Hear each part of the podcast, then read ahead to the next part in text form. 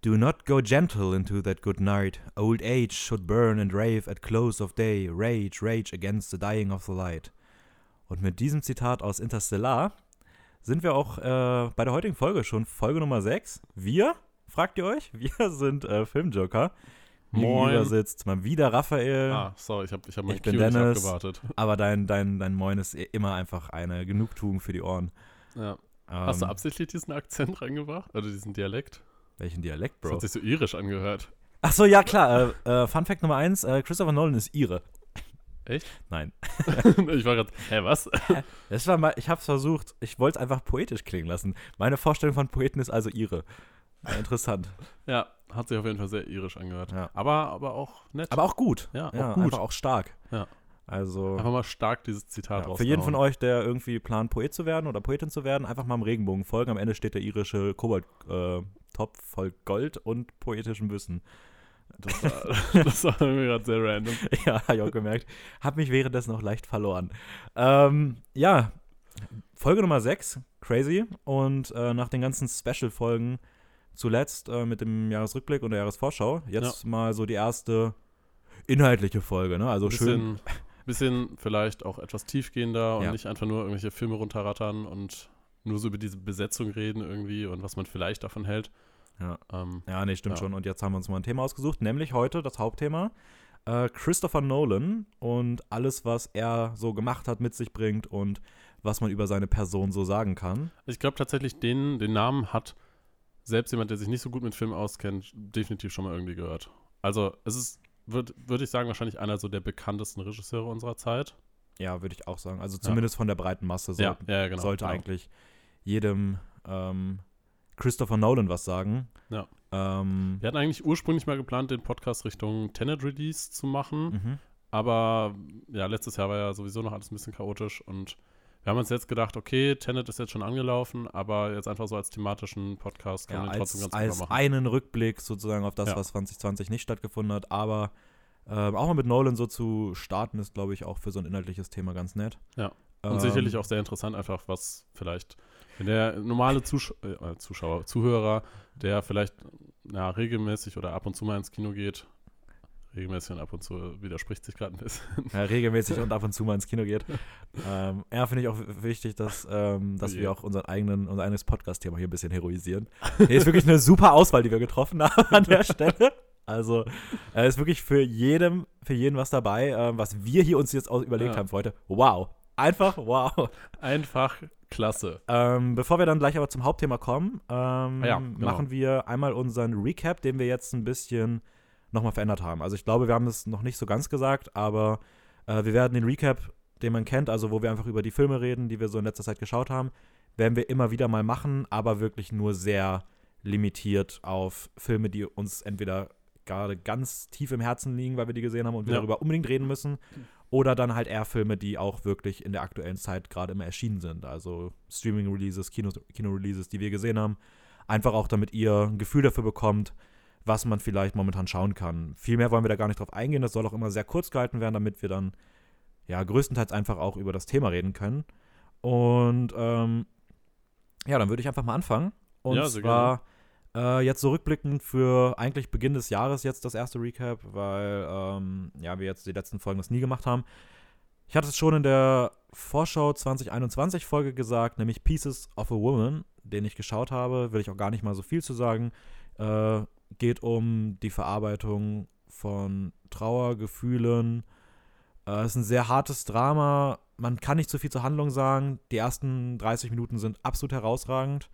Äh, der Rest des Films kann da leider nicht ganz mithalten, ist aber immer noch auf jeden Fall eine Riesenempfehlung und äh, wird wahrscheinlich jetzt auch bei den heute Abend erscheinenden Golden Globe-Nominierungen und vielleicht auch bei den Oscar-Nominierungen, die dann kommen werden in zwei Monaten, Hm? ähm, einige Berücksichtigung finden. Ja, Pieces of a Woman äh, ist seit ja, fast einem Monat jetzt auf Netflix. Auf jeden Fall eine recht große Empfehlung an der Stelle. Ja, den, den muss ich mir auch noch tatsächlich anschauen. Also wir haben ja kurz nur drüber geredet Mhm. tatsächlich, aber ja, kann man sich auf jeden Fall mal anschauen. Ähm, ich habe Queen and Slim gesehen. Den hast du Oh. bestimmt auch schon gesehen, oder? Genau, den hatten wir ja auch im Jahresrückblick letztes Jahr. Ja. Da hatte ich den nur gesehen, aber schön, dass du ihn jetzt auch nachgeholt Ja, hast. habe ich jetzt auch nachgeholt. Ähm, Queen and Slim ist jetzt auch 2020 erschienen, also den.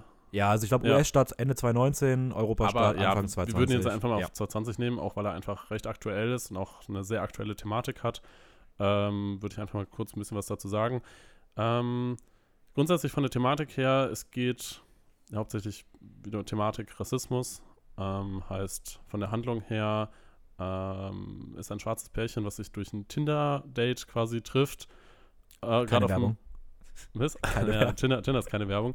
Ähm, wir sind tatsächlich irgendwie gerade auf dem Tinder-Date und ja, das Date läuft so, meh, naja, aber sie beide sind irgendwie dann durch, durch eine tragödische Wendung quasi aneinander gebunden und müssen vor dem Gesetz, vor den Cops quasi fliehen. Ich glaube, es heißt tragische Wendung, aber hey, tragödische Wendung.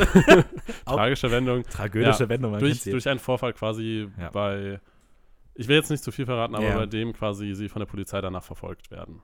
Und Mhm. sie müssen sich halt, haben sich gerade erst kennengelernt und müssen quasi vor dem Gesetz flüchten, so ein bisschen. So ein bisschen so Bonnie und Clyde-Style. Mhm. Ähm, Hat er dir gefallen, der Film? Ich fand den Film schon ziemlich cool.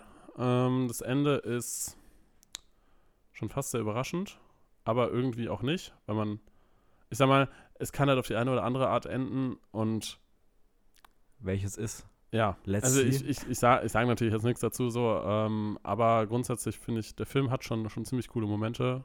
Mhm. Ähm, und versucht auch irgendwie so in so eine Richtung so ein bisschen zu gehen, wo man jetzt vielleicht nicht so direkt mit rechnet oder sowas. Also so hat viele kleine, sehr schöne Momente, finde ich. Mhm. Äh, sehr cool. Ähm, ich habe außerdem One Night in Miami jetzt gesehen. Den hatte ich vor zwei oder drei Wochen in der Podcast-Folge. Ich keine Ahnung, wann die rauskam. Die erste, auf jeden Fall auch in der Jahresvorschau. Mhm. Hatte ich den schon angesprochen, dass der dann auch jetzt Mitte Januar rausgekommen ist. Und den habe ich jetzt mittlerweile gesehen. Äh, Regie geführt hat Regina King, die man eher als Darstellerin bisher kannte. Hat ein paar Filme, glaube ich, auch schon Regie geführt, weiß ich gerade gar nicht ganz genau. Jetzt zumindest hier dieser erste große Film, sage ich mal Mhm. äh, der auch Richtung Awards geht, gehen wird. Ich glaube, hat auch schon ein bisschen was, zumindest ein paar Nominierungen bekommen bei kleineren. Äh, One Night in Miami basiert auf einem Theaterstück und erzählt von einer fiktiven Night, nein, fiktiven Nacht, in der sich äh, Malcolm X, Muhammad Ali, Jim Brown und Sam Cooke äh, treffen, also alles ah, okay, dunkelhäutige ja. Persönlichkeiten, die auch an, die auch einen Einfluss auf so die Bürgerrechtsthematiken hatten ähm, und die einfach über ihren aktuellen gesellschaftlichen Status und was sie für eine gleichgerechte, also gleichgestellte und gerechte Welt ohne Rassismus getan haben, tun sollten. Ähm, fühlt sich nicht nach einem Theaterstück an, das finde ich ganz nett. Also man erkennt schon, okay, dieses typisch ein Set und sowas. Ähm, aber es gibt viele andere Filme, wo immer man so dieses Theatrale noch durchmerkt, das mag ich nicht so gerne. Hier fand ich, hat man das nicht an einer Stelle gemerkt, super gespielt, gerade äh, Leslie Odom Jr., den man ja beispielsweise auch aus Hamilton kennt. Mhm. Äh, tolle Rolle. Der beste Filmsong des Jahres wird auch recht, also ich bin mir zu 90% sicher, dass der auch den Oscar kriegen wird für den besten Filmsong mit Speak Now. Mhm. Ähm, cooles Musikvideo, by the way, auch äh, auf YouTube dazu. Hm, Ähm, okay. Und Kingsley Benadier äh, in der Hauptrolle als äh, Malcolm X. Ähm, ja, ist einfach ein inhaltlich starker Film mit einer schönen Thematik, ähm, einer, einer interessanten und relevanten Thematik, auch in der heutigen Zeit. Geht, glaube ich, in eine ähnliche Richtung wie auch Queen and Slim so. Ja, ja. Und ja, ist auf Prime verfügbar. Also One Night in Miami auf jeden Fall an der Stelle eine Riesenempfehlung. Mhm. Außerdem neu erschienen auf ähm, Prime, nee, nicht auf Prime. Doch, Welch- auf Prime. Film? Yes, God, So. yes. Ah, yes, ja, doch, yes, God, yes Prime, ja. ist ja. ein 2019 eigentlich schon fertiger Film gewesen, der aber irgendwie wegen Corona nie wirklich rauskam und jetzt auch vor einer Woche auf Prime gelandet ist. Ähm, ist kein Meisterwerk, ist eher so eine nette Unterhaltung, spielt in den frühen 2000ern. Es geht um die Teenagerin Alice, die streng katholisch erzogen wurde.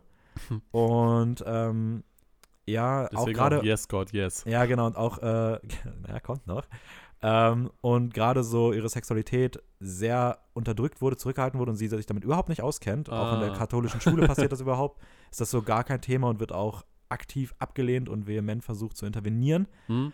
Und dann ähm, will sie eigentlich was für die, für die Schule tun und landet in einem, in einem AOL-Chat und kriegt da auf einmal so ein paar explizite Nachrichten, wo sie auf einmal merkt, Oh ah, da ist ja was.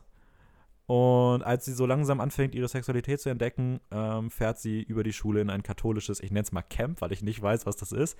Aber es geht darum, dass man gemeinsam Jesus findet. Und Okay. ähm, diese Kombi erzeugt eine charmante Komödie, die nicht besonders krass ist, die auch keine herausragende Geschichte unbedingt hat, aber die einfach nette Unterhaltung ist, ähm, lustige Spitzen gegen Religion hat, ohne zu gemein zu sein oder zu kritisch zu sein. Mhm. Ähm, und vor allem hat sie eine tolle Natalie Dyer in der Hauptrolle, die man aus, als die große Schwester aus zum Beispiel aus Stranger Things kennen könnte. Ähm, und die Ah, hier ja, ja. so die erste Leadrolle mal in einem, ähm, also Hauptrolle in einem Film hat. Und kann mir auch gut vorstellen, dass die noch eine gute Karriere auch in Hollywood oder generell in der Filmbranche machen könnte. Äh, weil hier zeigt sie auf jeden Fall, dass sie auch so einen Film wirklich alleine tragen kann. Okay, ja. Also. Yes, God, Yes. Äh, war, war, kann man sich auf jeden Fall gut anschauen. Hm?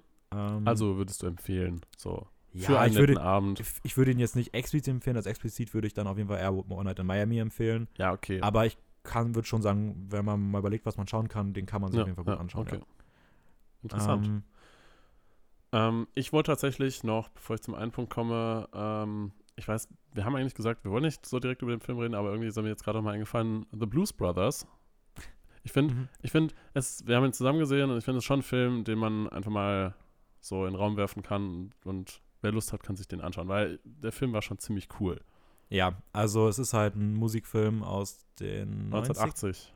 1980ern. Ja, schon ein okay. bisschen älter, 40 Jahre jetzt her. Äh, geht 133 Minuten. Ich habe jetzt einfach mal auf, auf Letterboxd aufgemacht. Ja, ja. Ähm, es ist, wie kann man den Film beschreiben? Es ist einfach eine.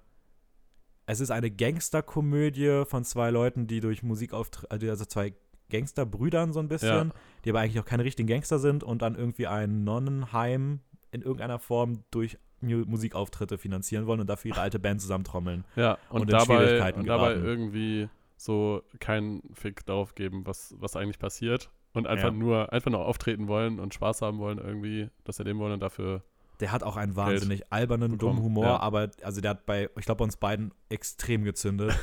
ähm, ja. Aber Also ich- ein, ich ein, ein verdammt kreativer, einfach Bildhumor, kann man eigentlich Ja. so sagen. Also, und vor allem, und vor allem auch richtig, richtig krass gute ja, Musikstücke. Ja, ja. Ähm, ja, finde Also, find ich auch. Also Blues Brothers, Für, für jemanden, der, der gute, so, ich sag mal, ältere Musik zu schätzen weiß und den, ich sag mal jetzt so, alberner Humor nicht unbedingt abschreckt, für den ist das eine riesige Empfehlung. Ja. Ja. Also es ist halt so ein, so ein typischer Kultklassiker eigentlich. Also man versteht, finde ich, wenn man den Film geschaut hat, dass es ein Klassiker ist. So. ja, das, das finde ich auch. Okay, und damit würde ich sagen, schnacken wir gar nicht mehr länger rum, sondern, Achso, ich, ich wollte, wollte noch auf Tribute von Panem eingehen. wollte ich gerade sagen, schnacken wir gar nicht länger rum und äh, kommen zu Tribute von Panem. Genau. Ähm, ich habe die Tribute von Panem-Reihe durchgeschaut, also alle vier Filme. Mal wieder, ne? Du kanntest die schon, oder? Mm, Nein, jein. Also ich kannte die ersten beiden. Ah, okay. Mhm. Mockingjay 1 und 2 habe ich noch nicht gesehen. Ja, Ja, ich glaube, zur Handlung muss man nichts sagen. Ich glaube, das sagt jedem was. Also, ja es, grundsätzlich ein paar Stichworte einfach nur reinzuwerfen. Es geht um die Hungerspiele, zumindest in den ersten zwei Teilen. Oder das ist eigentlich so das Konzept von, von den Filmen. Mhm. Ähm, Katniss Everdeen, von, gespielt von Jennifer Lawrence, ist die Hauptperson quasi. Und mit ihr fängt das alles an. Es basiert auf den Romanen. Sind das Romane? ja. Bücher? Ja. Ja. Äh, eigentlich nur drei Bücher, meine Ja. ich. Ja. Äh, der, das dritte wurde dann halt in zwei Teilen verfilmt. Ja, es geht so ein bisschen um, um die Rivalität zwischen den 13 Distrikten und dem Kapitol. So typisches Thema eigentlich soziale Ungerechtigkeit, was halt thematisiert Genau, also wird. es, ist, es ist auch eine fiktive Welt, das ist ganz Ja. wichtig. ja, genau. Es ist eine fiktive Ähm, Welt, ein bisschen dystopisch angehaucht. Ähm, ja, also grundsätzlich die Filme, oder ich sag mal, die Thematik ist sehr interessant, auch bestimmt von den Büchern her sehr kreativ umgesetzt. Äh, die Bücher sollen eigentlich sehr gut sein. Filme. Ich fand die Bücher, also ich habe die Bücher auch gelesen und ich Ja. finde die Bücher ähm, gerade das, also das letzte Buch dann viel, viel, viel besser als die letzten beiden Filme. Ja, genau. Das, darauf wollte ich jetzt eigentlich auch so hinaus. Ähm, die ersten beiden Filme sind sicherlich noch ganz cool, gerade halt so mit, Mhm. den, mit den Hungerspielen, wie das halt eingesetzt wird. Ähm, aber ich habe irgendwie das Gefühl, so Teil 3 und 4 verlieren sich so ein bisschen in, ich weiß nicht, so ein bisschen. Sie wollten wahrscheinlich halt schon die Handlung der Bücher irgendwie umsetzen, aber irgendwie widerspricht sich da vieles und es wurde nicht so klug alles umgesetzt. Ja, ich muss sagen, also gerade dafür, dass Teil 3 ja auch alleine für sich steht und irgendwie auch gefühlt ja auch so über um die zwei guten zwei Stunden irgendwie Laufzeit hat, Ja. könnte ich dir wirklich wenig Inhalt sagen. Also ich weiß, ich weiß wirklich nicht viel. Also ich glaube, das, was ich von der Inhalt, vom Inhalt noch weiß, was passiert, ist, glaube ich, so in 20 Minuten abgearbeitet. Ja, Also, ich, ich, ich, ich keine Ja. Ahnung, ich, mir hat mir hat grundsätzlich die Reihe schon gut gefallen, also es hat mich unterhalten, aber der gerade der dritte Teil hatte ich das Gefühl, ist irgendwie nur so ein gefühlter Lückenfüller, um das so ein bisschen aufzubauen und aber wirklich viel passiert da nicht. ja. Nee, stimmt schon. Ich finde, der vierte Teil wird auf jeden Fall wieder an sich besser, aber Ja. ich mag gewisse Entscheidungen nicht, Sachen im Vergleich zum Buch zu ändern, was Motive angeht. Ähm, und ich finde, das verwässert die Geschichte einfach sehr. Ja. Ähm, ich Ja. mag den zweiten gerne. Da ist das, die Welt ist cool. Ja, das, das auf jeden Fall. Ja, gut. Ja, dann würde ich Ähm, sagen, Kommen wir jetzt zum Hauptthema, oder? Hauptthema Äh, Christopher, Christopher Nolan. Nolan. Cra crazy, ja, fast Ja. gleichzeitig gesagt. Äh, du darfst gerne am Anfang, wenn du magst. Erzähl doch mal ein bisschen. Äh, ja, was, was kann man alles zu jemandem erzählen? Ähm, ich würde einfach mal so grundsätzlich ein paar Facts zu ihm Droppen. droppen. Also, er ist am 30. Juli 1970 geboren. Ähm, heißt, der Dude ist jetzt schon bald, nee, ist schon 50 Jahre alt. Nee, ja doch. Doch. haben schon 21. Ja, dieses Jahr wird er 51. Krass. Ähm, ist in London gebor geboren, in, ich glaube, West, Westminster, glaube ich. Bestimmt. Ja, ich meine Ich habe mir nur London aufgeschrieben. Ähm, wurde im Laufe seiner Karriere teilweise von, von äh, Time zu einer der 100 einflussreichsten Personen irgendwie genannt, zum Beispiel im Jahr 2015 und 2019. Also hat Mhm. sich quasi soweit als, als Filmemacher oder auch Einflussperson weltweit irgendwie etabliert. Hat zum Beispiel auch äh, 2019 von, von dem Königshaus in England einen Orden geschenkt bekommen, verliehen bekommen als einer, also als Commander of the Most Excellent Order of the British Empire. Einfach genial. Einfach, einfach klasse. ähm, ja, und grundsätzlich ist er halt bekannt dafür, dass er Filme macht. Also ist hauptsächlich. Deswegen hauptsächlich- reden wir auch über ihn. Ja, deswegen reden wir über ihn logischerweise in diesem Podcast. Ähm, also er schreibt hauptsächlich und führt Regie in den eigenen Filmen. Mhm. Genau, ähm, ganz wichtig nämlich, dass äh, Christopher Nolan eine Seltenheit in der Filmbranche darstellt. Er ist nämlich ein Autorenfilmer. Mhm. Ähm, also jemand, der, wie du gerade gesagt hast, nicht nur Regie führt, sondern auch die Drehbücher halt Ja, komplett selbst genau. schreibt meistens oder halt mit seinem Bruder zusammen. Ähm, davon gibt es nicht viele. Ich habe mal geguckt, wer, wer noch so größere Namen sind, die man daher, also die man so als Autorenfilmer kennt. Das sind beispielsweise Woody Allen, äh, James Cameron, also der ja auch äh, Mhm. Avatar gemacht hat. Äh, Quentin Tarantino ist da auch sehr bekannt für. Ja. Äh, Michael Mann, den ich sehr mag, der beispielsweise Heat gemacht hat, ein Okay. meiner, ja, einen meiner Lieblingsfilme tatsächlich, der auch so ein bisschen Vorlage für The Dark Knight war, zu dem wir später Ja. noch mal ein bisschen kommen. Äh, Paul Thomas Anderson und Ryan Johnson, also der Knives Out oder auch den ähm, Star Wars Episode 8 gemacht hat. Äh, kann gut sein. Ryan aber Johnson, da, ja. da, da, wahrscheinlich, da hat er wahrscheinlich auch ausnahmsweise mal nicht. Ah, weiß ich nicht. Kann auch sein, dass er dafür auch das Drehbuch geschrieben hat. Ähm, Ich finde, gerade wenn man so einige der Namen durchgeht, so Tarantino und auch Wes Anderson oder jetzt halt. Wes Anderson war da nicht bei. Ja, was hast du gerade, was hast du gesagt? Äh, ich habe gesagt Paul Thomas Anderson. Der hat äh, There Will Be Blood gemacht Oh, okay, never Ähm, mind. Dann, und Woody Allen. Also vielleicht hast du Woody Allen und Paul Ah. Thomas Anderson zusammengeworfen und hast Wes Anderson daraus gemacht. Okay, ich, Aber- ich wollte aber eigentlich sagen, wenn man einige Namen davon durchgeht, ähm, gibt es da so ein gewisses Muster, dass, dass gerade diese einzelnen Regisseure so einen sehr einzigartigen Stil irgendwie haben, finde ich. Ja. Nee, das stimmt auf jeden Das, Fall. das zieht sich halt gerade so dadurch. Also gerade wenn man halt sich Regisseure dann quasi vor Augen führt, die das Drehbuch komplett selber schreiben und auch Regie führen, dann glaube ich, blicken sie das Ganze nochmal sehr eigen irgendwie durch. ja. Äh, Ryan Johnson hat, by the way, auch das Drehbuch für Last Jedi geschrieben. Okay, Also Ja. auch da ja, das halt ist eigentlich auch für beides zuständig dafür. gewesen. ja. Ja. Ja. Ähm, ja, genau. Also, wie ich gerade schon gesagt hatte, er schreibt viele seiner Drehbücher zusammen mit seinem Bruder, Jonathan Nolan, Mhm. der über die Filme mit Christopher Nolan hinaus beispielsweise auch für die Serie Westworld verantwortlich ist. Ja. Äh, oh ja, und die beiden haben an Memento, der Batman-Trilogie, Prestige, Interstellar, ja, zusammengearbeitet und dafür zusammen die Drehbücher geschrieben. Ja. Aber halt auch immer mit Nolan, also mit Christopher Nolan selbst auch dabei. Was auch interessant ist, weil das sind nicht die beiden einzigen aus der Nolan-Familie, sage ich mal. ähm, seine Frau, äh, wie heißt sie nochmal? Emma Thomas. Emma Thomas, äh, sie hat eigentlich schon, seitdem sie sich kennengelernt haben, mit ihm zusammen an allen Filmen gearbeitet. Mhm. Genau, sie ist die Produzentin Ja. für alle seine Filme. Ja, Super Ähm, interessant eigentlich, dass, dass sie quasi als Pärchen zusammen an den ganzen Filmen immer Ja, warte mal arbeiten. ab, die haben ja auch vier Kinder, was da noch kommt. Ja. Die werden alle noch Das- richtig in die Filmwelt. Da, die werden noch richtig, Super interessant, ja. die werden noch richtig finanziell leer gepumpt. ähm, ja. Genau, Nolan hat 1998 sein ähm, Spielfilmdebüt gegeben. Also seit 1998 macht er eigentlich Filme. Ich will jetzt noch gar nicht so Mhm. ganz auf, groß auf die Filme jetzt eingehen. Ähm, es kann hat, sagen, The Following. genau, es war Following. Dann hat es vier Jahre gedauert, bis er seine erste Oscar-Nominierung bekommen hat mit Memento. Und dann war eigentlich langsam sein Durchbruch erreicht, der dann mit Batman Begins, glaube ich, 2005, 4, 2005 wirklich final gelungen war. Ähm, das Ja. vielleicht mal so zu den ersten Schritten von ihm. Ähm, was auch interessant war, er hat, wie gesagt, 2002 mit Memento. Äh, Bin ich gerade blöd? Was, Memento was, was wolltest du sagen? Memento ist aus 2000. Memento ist 2000, ja. Was wolltest du sagen? Äh, ich wollte eigentlich gerade darauf eingehen, dass er 2001 seine ähm, Filmproduktion gegründet hat. Aber jetzt bin ich gerade verwirrt, weil wenn der Film Memento von 2000 war, warum hat er denn 2002 erst eine Oscar-Nominierung dafür bekommen? Hat er Memento zwei Jahre später erst bei den Oscars eingereicht? Das weiß ich nicht genau. Ich schau mal parallel, du kannst mal kurz Gerne. übernehmen, wenn du magst. Ähm, ich wollte ich wollt tatsächlich auch was Interessantes zu seinem eigentlich ersten Film Following sagen, also von 98. Mhm. Äh, und zwar hat er hat eigentlich angefangen, Kurzfil oder so seine ersten Kurzfilme zu- 1995 zu machen und hat dann direkt drei Jahre später tatsächlich so angefangen oder so als erstes großes Projekt halt Following zu drehen, zu kreieren. Und interessanterweise hat er das halt größt, also komplett nur aus seiner eigenen Tasche bezahlt und insgesamt hat der Film nur 3000 Pfund quasi gekostet.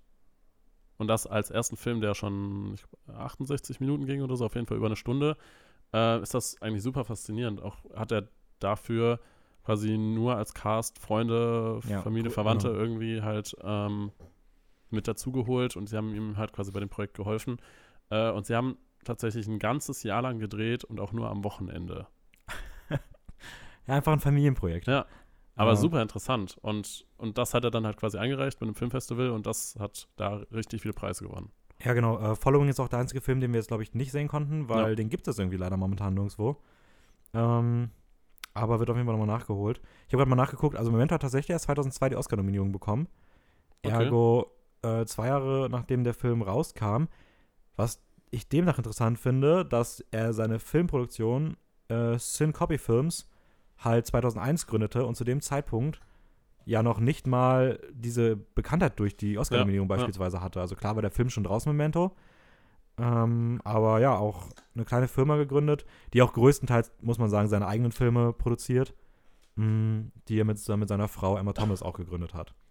Ja gut, aber Memento war ja schon relativ bekannt, einfach dadurch, dass, dass er so erfolgreich gelaufen ist. Also, Vor allem, wenn man auch mal schaut, ähm, du hast ja gerade gesagt, Following 1998, würde ich jetzt mal sagen, wir können mal die Filme ein bisschen durchgehen, die Ja. jetzt so kamen. Ähm, 2000, wie gesagt, kam dann Memento und da ist das Budget auch schon viereinhalb Millionen US-Dollar Ja, gewesen. ja. Also da, da merkt man schon, er hat gut Geld auf jeden Fall zusammenbekommen. Ähm, Memento basiert auf der Kurzgeschichte Memento Mori von seinem Bruder Jonathan Nolan mhm. und war halt dann auch sein Durchbruch und gab ihm auch die erste Oscar-Nominierung, nämlich als bestes Drehbuch.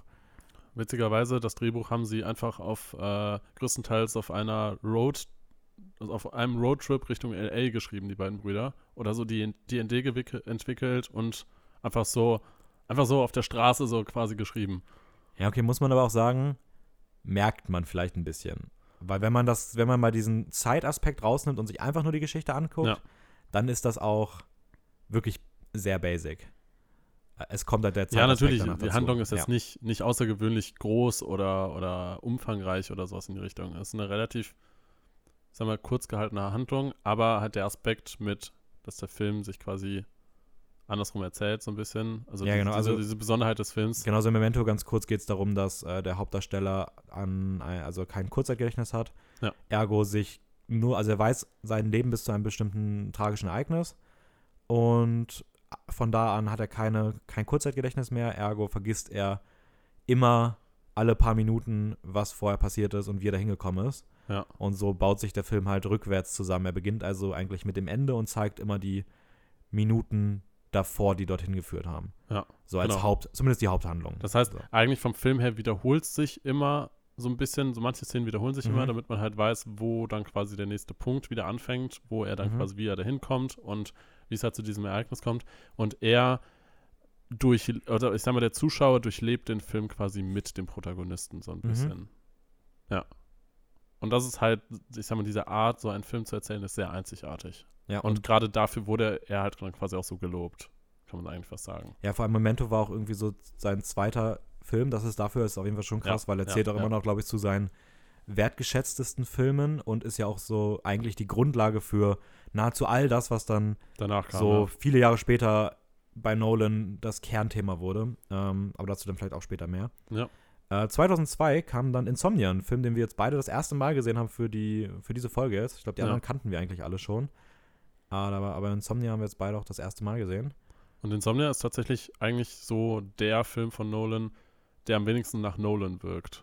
Ja, würde ich auch auf, würde ich Also, zu 100% Es, unterschreiben. es ist ein sehr, sehr interessanter Thriller. Es geht halt, Insomnia ist, ist ja vom Begriff her, es geht ja so ein bisschen um Schlafmangel, mhm. kann man sagen. Aber das, das ist eigentlich nur so ein bisschen so der Side-Effekt von der eigentlichen Story.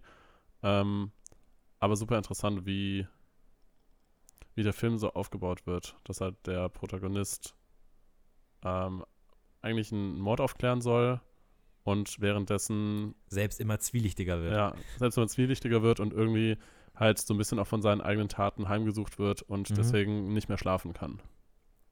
Genau, also es ist eigentlich ein typischer Krimi-Thriller. Ja.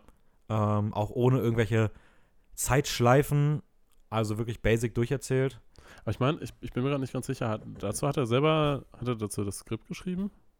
Oder wurde er nur als Regisseur dazu geholt? Weil ich meine nämlich, dass nach Memento, als er das erste Mal so ein bisschen Aufsehen erregt hat, äh, dass dafür dann ein, ein ich sag mal, Regisseur, nee, nicht Regisseur, wer war das? Auf jeden Fall jemand, der mit an Insomnia, Insomnia gearbeitet hat, ihn als Regisseur quasi mit dazu holen wollte und hat auch das Filmstudio, was Insomnia quasi produziert hat, ähm, quasi überredet, dass Ja. er auch als Regisseur genommen wird. Nee, tatsächlich, äh, geschrieben hat Insomnia Hillary, Hillary Seitz. Genau, und, Also- und genau, und Christopher Nolan wurde nur als Regisseur dazu geholt und das war halt auch so ein bisschen umstritten, weil er halt erst quasi, ich sag mal, einen richtigen Film gemacht hat, der etwas größer wurde, Memento, und halt davor vor dem, was dann nur komplett sein eigenes, wie so Hausprojekt war. Und deswegen war das relativ riskant, aber man hat da dann dieses Risiko einge äh, ist an dieses Risiko eingegangen und das würde ich sagen, halt für Nolan schon fast so ein bisschen wie so, wie so ein Sprungbrett, um halt weiter in, in die Filmwelt halt. Ja, voll. Also er war danach Auf- halt, war, war er eigentlich fest etabliert in Hollywood. Genau. Er hat ja auch das erste Mal mit großen Schauspielern zusammengearbeitet. Also Ja. mit Robin Williams und Al Pacino waren in dem Film dabei. Hat ein Budget von 46 Millionen. Was halt ein richtig krasser Ähm, Jump ist für den dritten Film. Also, Naja, das ist schon echt heftig. es wurde ja auch nicht gerade weniger in den nächsten Filmen. Ja. Und Ähm, eigentlich war das somit auch der Grund, warum er überhaupt äh, Batman Begins, also quasi eine neue Batman-Trilogie, so ein bisschen an, an halt das neue, Fi also an ein Filmstudio überhaupt pitchen konnte. Genau, So. also er wollte eigentlich, hatte er geplant, einen äh, Biopic zu machen. Ähm, Mhm, genau. Das, ich weiß auch gerade nicht mehr, um wen das ging. Zumindest hat ihm Martin Scorsese nicht die Idee weggeschnappt, aber der hat mit Äh. The Aviator halt einen ähnlichen Film rausgebracht, sodass Nolan sein Drehbuch halt verworfen hat und dann so gedacht hat, ja, okay, dann mache ich halt eine neue Batman-Auflage. Wie ist der Typ nochmal? Hughes? Ja, irgendwas mit Hughes, aber hatte ich jetzt auch im Kopf. Aber Also quasi ein Biopic von, von einem Typ, der Hughes mit Nachnamen heißt. es geht halt um, ich denke mal, es geht um die Thematik auch aus Aviator, also um Flugzeuge, Ja, ja, genau, genau. ähm, genau. Und genau, Martin Scorsese hat dann aber, wie gesagt, The Aviator halt rausgebracht und deswegen hat Nolan diese Idee seinerseits fallen gelassen Ja. und hat dann 2005 Batman Begins rausgebracht. Ja. Und das war eigentlich dann, Das war eigentlich so der Startschuss für. ja, ab danach war jeder Ja. Film ist super bekannt geworden. Ja. Ähm, Hat auch riesige, also Einnahmen irgendwie, Mhm. irgendwie gehabt. Also das heißt, dass er quasi weltweit zu somit einem der erfolgreichsten Regisseure dadurch wurde. ja, also zumindest was die Was die Öffentliche Einnahmen, Wahrnehmung ja, und ja, öffentliche die, Wahrnehmung, ähm, Einnahmen, anging, ja. Genau. Ähm, genau, 2006, ein Jahr später, folgte dann schon äh, Prestige. Wo ich tatsächlich dachte, der wäre noch vor Batman gewesen. Also ich hätte gedacht, Prestige war auch noch einer der älteren Schule, sag ich mal. Mhm. Ähm, auch hier hat er wieder zusammen mit seinem Bruder mal wieder gearbeitet. Die haben zusammen fünf Jahre an dem Drehbuch geschrieben zu Prestige und ich finde, das merkt man auch. Meiner Meinung nach nämlich das beste Drehbuch äh, der Nolan-Filme. Mhm. Und ähm, er hat sich, also in Prestige geht es halt um eine Rivalität zweier Magier. Oh, ich bin an mein Mikro gekommen, sorry. Zweier Magier und der ist sehr verschachtelt aufgebaut. Und Nolan hat sich vorgenommen, den Film selbst wie einen Zaubertricks, Trau Zaubertrick zu inszenieren. Mhm. Ähm, was ich wahnsinnig genial finde. Also die Aufmachung von Prestige ist der absolute Wahnsinn, wie alles ineinander greift und sich Wendung an Wendung reiht. Ähm, einfach meisterhaft. Ja. Super, super faszinierend eigentlich. Ähm, ich weiß nicht, wolltest du noch irgendwas zu Prestige sagen? Oder? Mhm. Nö, für den ersten Moment erstmal nicht. Okay. Ähm, gut, Prestige war dann eigentlich halt so sein Projekt, womit er so die Dark Knight-Reihe oder Batman-Reihe ähm, eigentlich unterbrochen hat. Weil Mhm. er halt das um, eigentlich vor Batman also tatsächlich auch drehen wollte, aber dadurch, dass dann das Filmstudio. Welche, welches Filmstudio hat nochmal die Batman-Reihe gedreht oder mit, mit was hat er das gemacht? Ich, ich bin mir gerade nicht ganz sicher. Ähm, Könnte Warner gewesen sein. ja, stimmt, stimmt, doch. Er hat, er hat hauptsächlich auch nur mit Warner, glaube ich, zusammengearbeitet. Das, dazu wollte ich nämlich gleich auch nochmal was sagen. Ähm, genau, er hat halt dann diese, diese, also Batman-Reihe quasi als Idee gepitcht, dass er das halt gerne machen wollte. Und weil Warner dann anscheinend dazu gestimmt hat, ich hoffe, es ist jetzt Warner, Ich schau gerade nach. ähm, hat er deswegen hat Prestige Ja. quasi erstmal auf Warteschleife gesetzt und halt den ersten Batman gemacht. Und dann wollte er aber trotzdem halt Prestige noch zu Ende machen, weil er da halt schon lange gearbeitet hat. Äh, und danach Prestige dann halt den zweiten Batman-Film, also The Dark Knight 2008 gedreht, beziehungsweise kam er dann in die Kinos.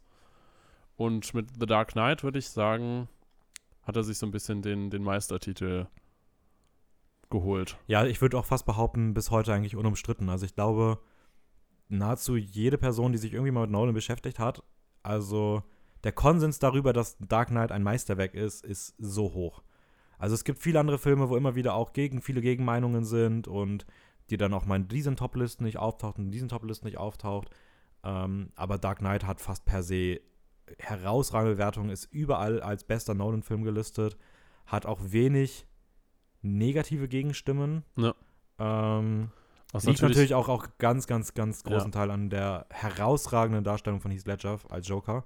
Aber auch gleichzeitig halt mit der Tragödie, die kurz danach halt folgte, nach, der, nach dem Release. Ja, Also, dass Heath Ledger halt gestorben ist in sehr jungen Jahren und aber dann halt auch postmortem halt den Oscar für seine Leistung in dem Film bekommen hat. Ich glaube, das, das spielt auch eine sehr große Rolle.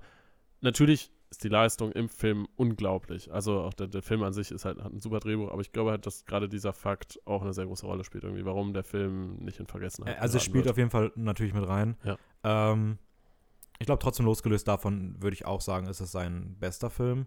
Meiner Meinung nach zumindest. Hm? Ähm, hat auch als erster Nolan-Film über eine Milliarde US-Dollar eingenommen. Äh, war damals der vierterfolgreichste Film der Welt zu dem Zeitpunkt. Gut, danach kam dann Marvel. Ähm, aber ja, das muss man halt auch erstmal schaffen. Äh, ein weiteres Mal die Dark Knight-Reihe unterbrochen hat er dann für Inception 2010. Ja. Und Auch dazu ein Fun Fact. mhm. Inception ähm, ist ja 2010 released worden und er hat aber schon als Memento released wurde, angefangen an Inception zu arbeiten. Das heißt, der ganze Prozess von Inception hat zehn Jahre gedauert, um das Drehbuch Ah, zu krass, schreiben. okay. Also er hat halt wirklich an mehreren Projekten so parallel gearbeitet und aber dann halt wirklich erst sich an diesen Film herangewagt oder beziehungsweise dann full on an diesem Film gearbeitet, als er sich sicher war, dass er das dann auch wirklich zu Ende schreiben kann oder beziehungsweise, dass er zufrieden ist mit dem Endergebnis so. Mhm. Ähm, und ich finde, Inception ist so der erste Film, der ein weiteres Leitmotiv von Nolan schon mal ein bisschen vorstellt, nämlich seine Liebe für Bond. Für Agentenfilme, für dieses äh, ein Team geht los, macht einen Coup und äh, ja, das, was auch dann später noch Ja. kam.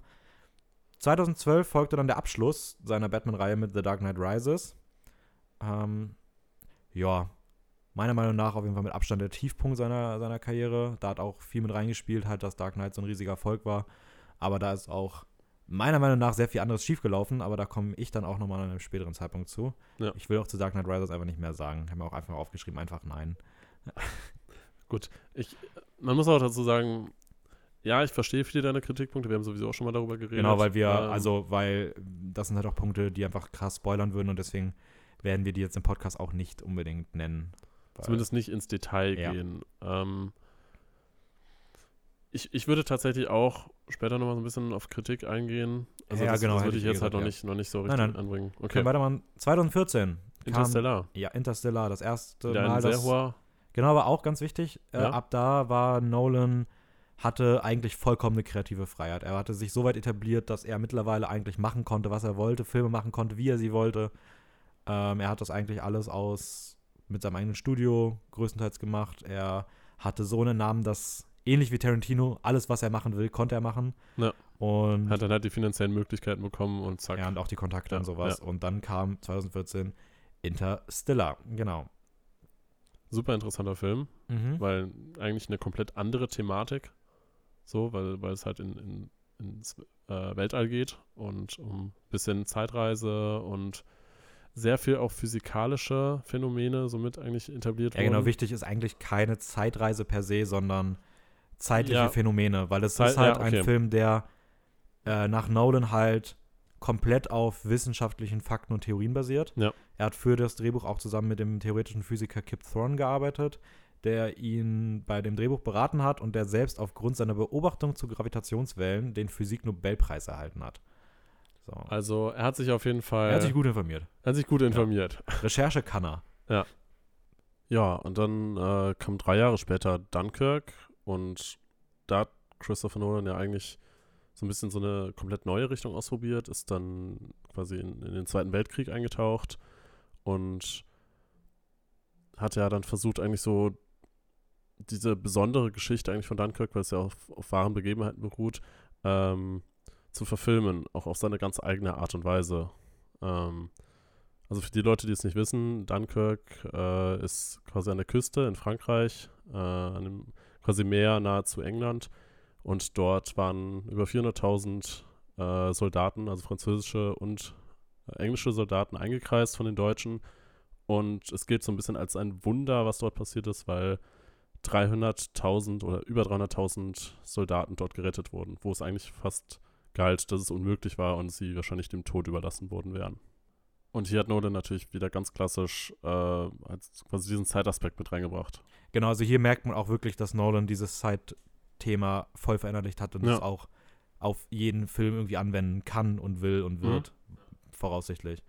Ähm, die Idee dazu hatte er schon 1992, als er an der Küste Dünkirchens entlang gesegelt ist. Oh, echt? Hatte er sich schon gedacht, das zu machen, wusste aber irgendwie nie, wie er das, wie er dem wirklich gerecht werden soll. Es hat dann ja auch insgesamt äh, 25 Jahre gedauert, bis es soweit war. Mhm. Äh, mittlerweile sind wir übrigens bei einem Budget von 150 Millionen US-Dollar angekommen. Also Krass. wenn man schaut, dass man mit ein paar tausend Pfund angefangen hat, ähm, sind das schon ganz andere Summen. Ja. Ja, und dann der Abschluss dann letztes Jahr, 2020, äh, mitten in der Covid-19-Pandemie, dann mit Tenet und das springt so ein bisschen auf den Zug auf, den Inception begonnen hat, nämlich, dass er einfach Bond-Filme mag und einen Agenten-Spionage-Thriller erfunden hat, bei dem man, oder erschaffen hat, bei dem die Figuren rückwärts durch die Zeit gehen können und auf sich selber treffen und ja, Ist er eigentlich, so ein bisschen. sehr außergewöhnlich und irgendwie auch sehr abgespaced wird. Ähm, ich sag mal, der normale Zuschauer wird da definitiv ja, sehr gut unterhalten. Es ist definitiv ein riesiges visuelles und auditives Spektakel, so grundsätzlich. Ähm, aber, und da komme ich auch ein bisschen zu ja, meiner ersten Kritik, sage ich mal. Nolan verrennt sich irgendwie sehr oft in seinen Ideen. Also er hat sehr außergewöhnliche und besondere Ideen, aber das Problem ist halt irgendwie, dass, dass diese Ideen irgendwie sehr komplex sind und er, ich glaube, da auch immer so ein bisschen das Problem hat, dass er da nicht so richtig ins Drehbuch, in die Tiefe gehen kann. Ja, sehe seh ich genauso. Also ähm, ich würde auch sagen, können wir mal ein bisschen über die Kritik reden vielleicht. Ähm, ich habe mir das zusammengefasst unter ähm, Nolan leidet so ein bisschen daran, dass er die goldene Filmregel Show it, don't tell sehr häufig missachtet und einfach Was genau meinst du mit Show also Don't es Tell? gibt die Filmregel, dass du halt, natürlich gibt es immer Ausnahmen, aber dass es im, im, im Prinzip gilt, wenn du etwas erzählen willst, dann zeig das in Bildern und erzähl es nicht einfach nur. Ja. Also sorg nicht einfach dafür, dass das, was du, dass du was, das, was du erzählen willst, dass einfach das in dem Dialog einfach nur gesagt wird so, sondern zeig es als Bild, zeig es durch Emotionen, durch Verhalten, durch äh, Settings. Ähm, das ist so halt die eine der goldenen Filmregeln.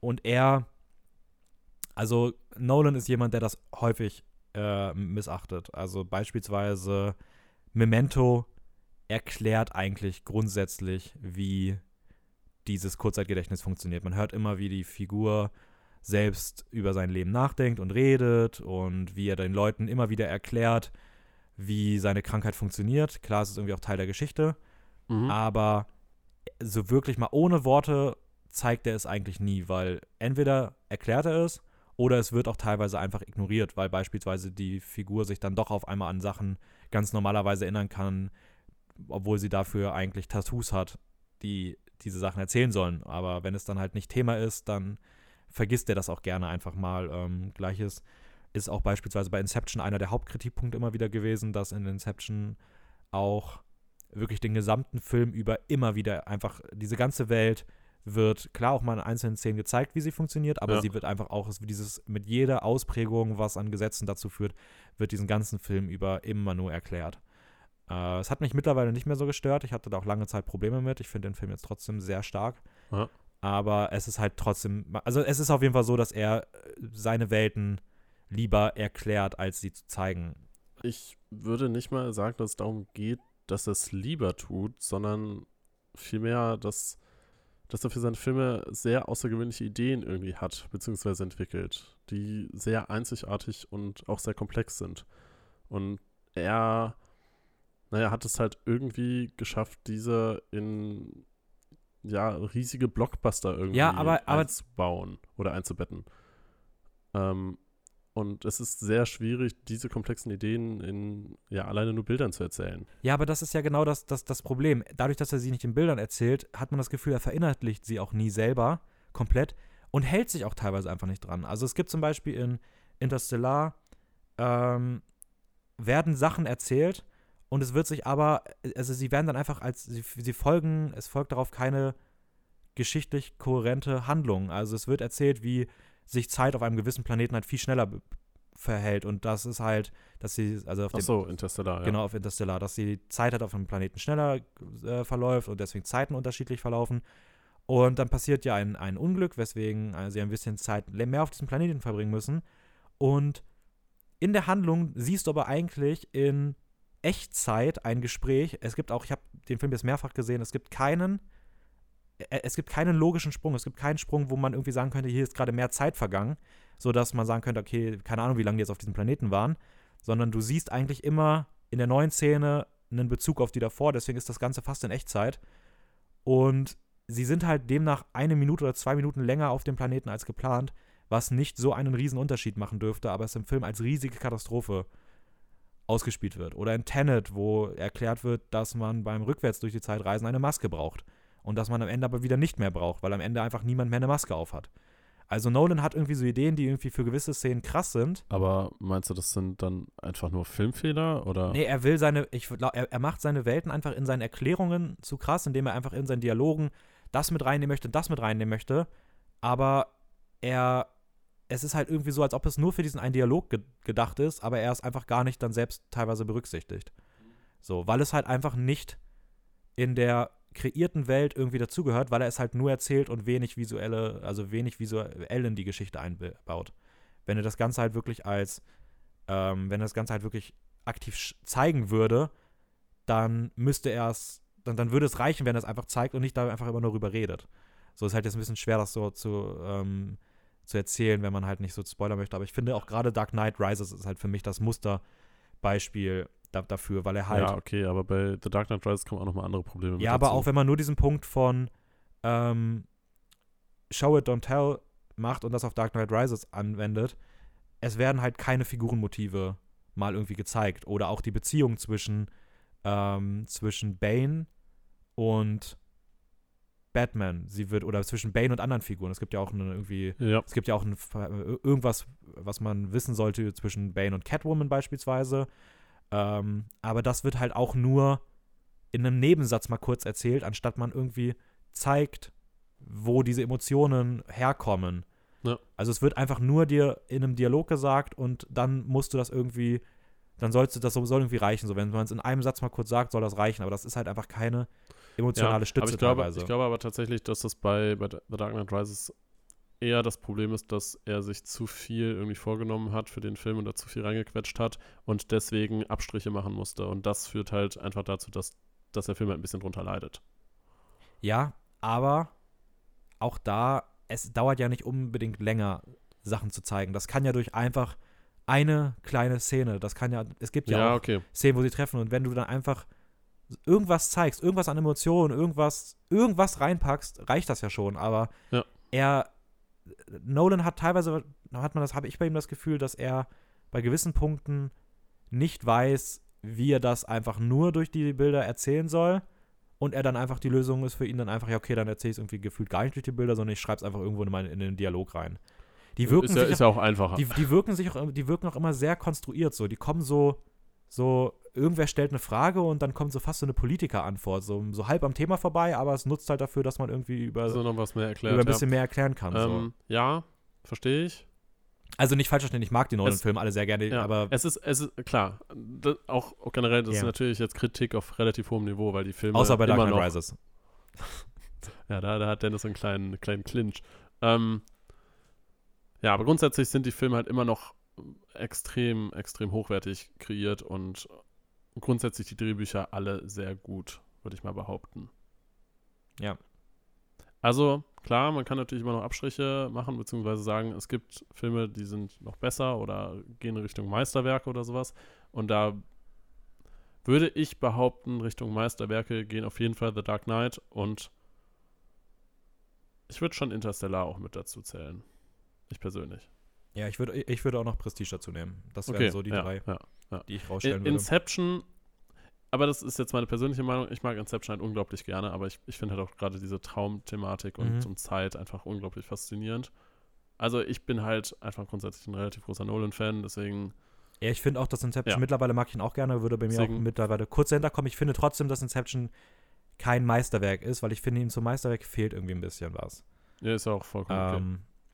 Ähm, Ja. Aber wo wir gerade über Drehbücher geredet haben, würde ich nämlich auch zu dem nächsten Kritikpunkt kommen, den ich noch hatte, nämlich unrunde Drehbücher, was auch eigentlich komplett an dem ansetzt. Und auch da möchte ich eigentlich nur noch mal auf. Also, man findet das auch teilweise in Inception und Interstellar ein bisschen, Hm? ähm, dass einfach, ja, auch wieder Drehbücher irgendwie ein bisschen unschlüssig sind. Auch beispielsweise in Interstellar gibt es so eine kurze Szene, wo sie darüber diskutieren, wie es weitergeht. Ähm, also, wo sie als nächstes hinreisen wollen. Und, ähm, Muss ich mir nochmal anschauen, die Szene. und dann sagt Matthew McConaughey, der halt da die Hauptrolle auch spielt, ähm, lass uns abstimmen. Und dann sagen sie, ja, wir stimmen ab. Und dann sagt er, aber kurz bevor wir abstimmen, du solltest noch das und das wissen. Und dann verrät er was. Darauf folgt ein komplett unnötiges, viel zu langes Gespräch über Liebe.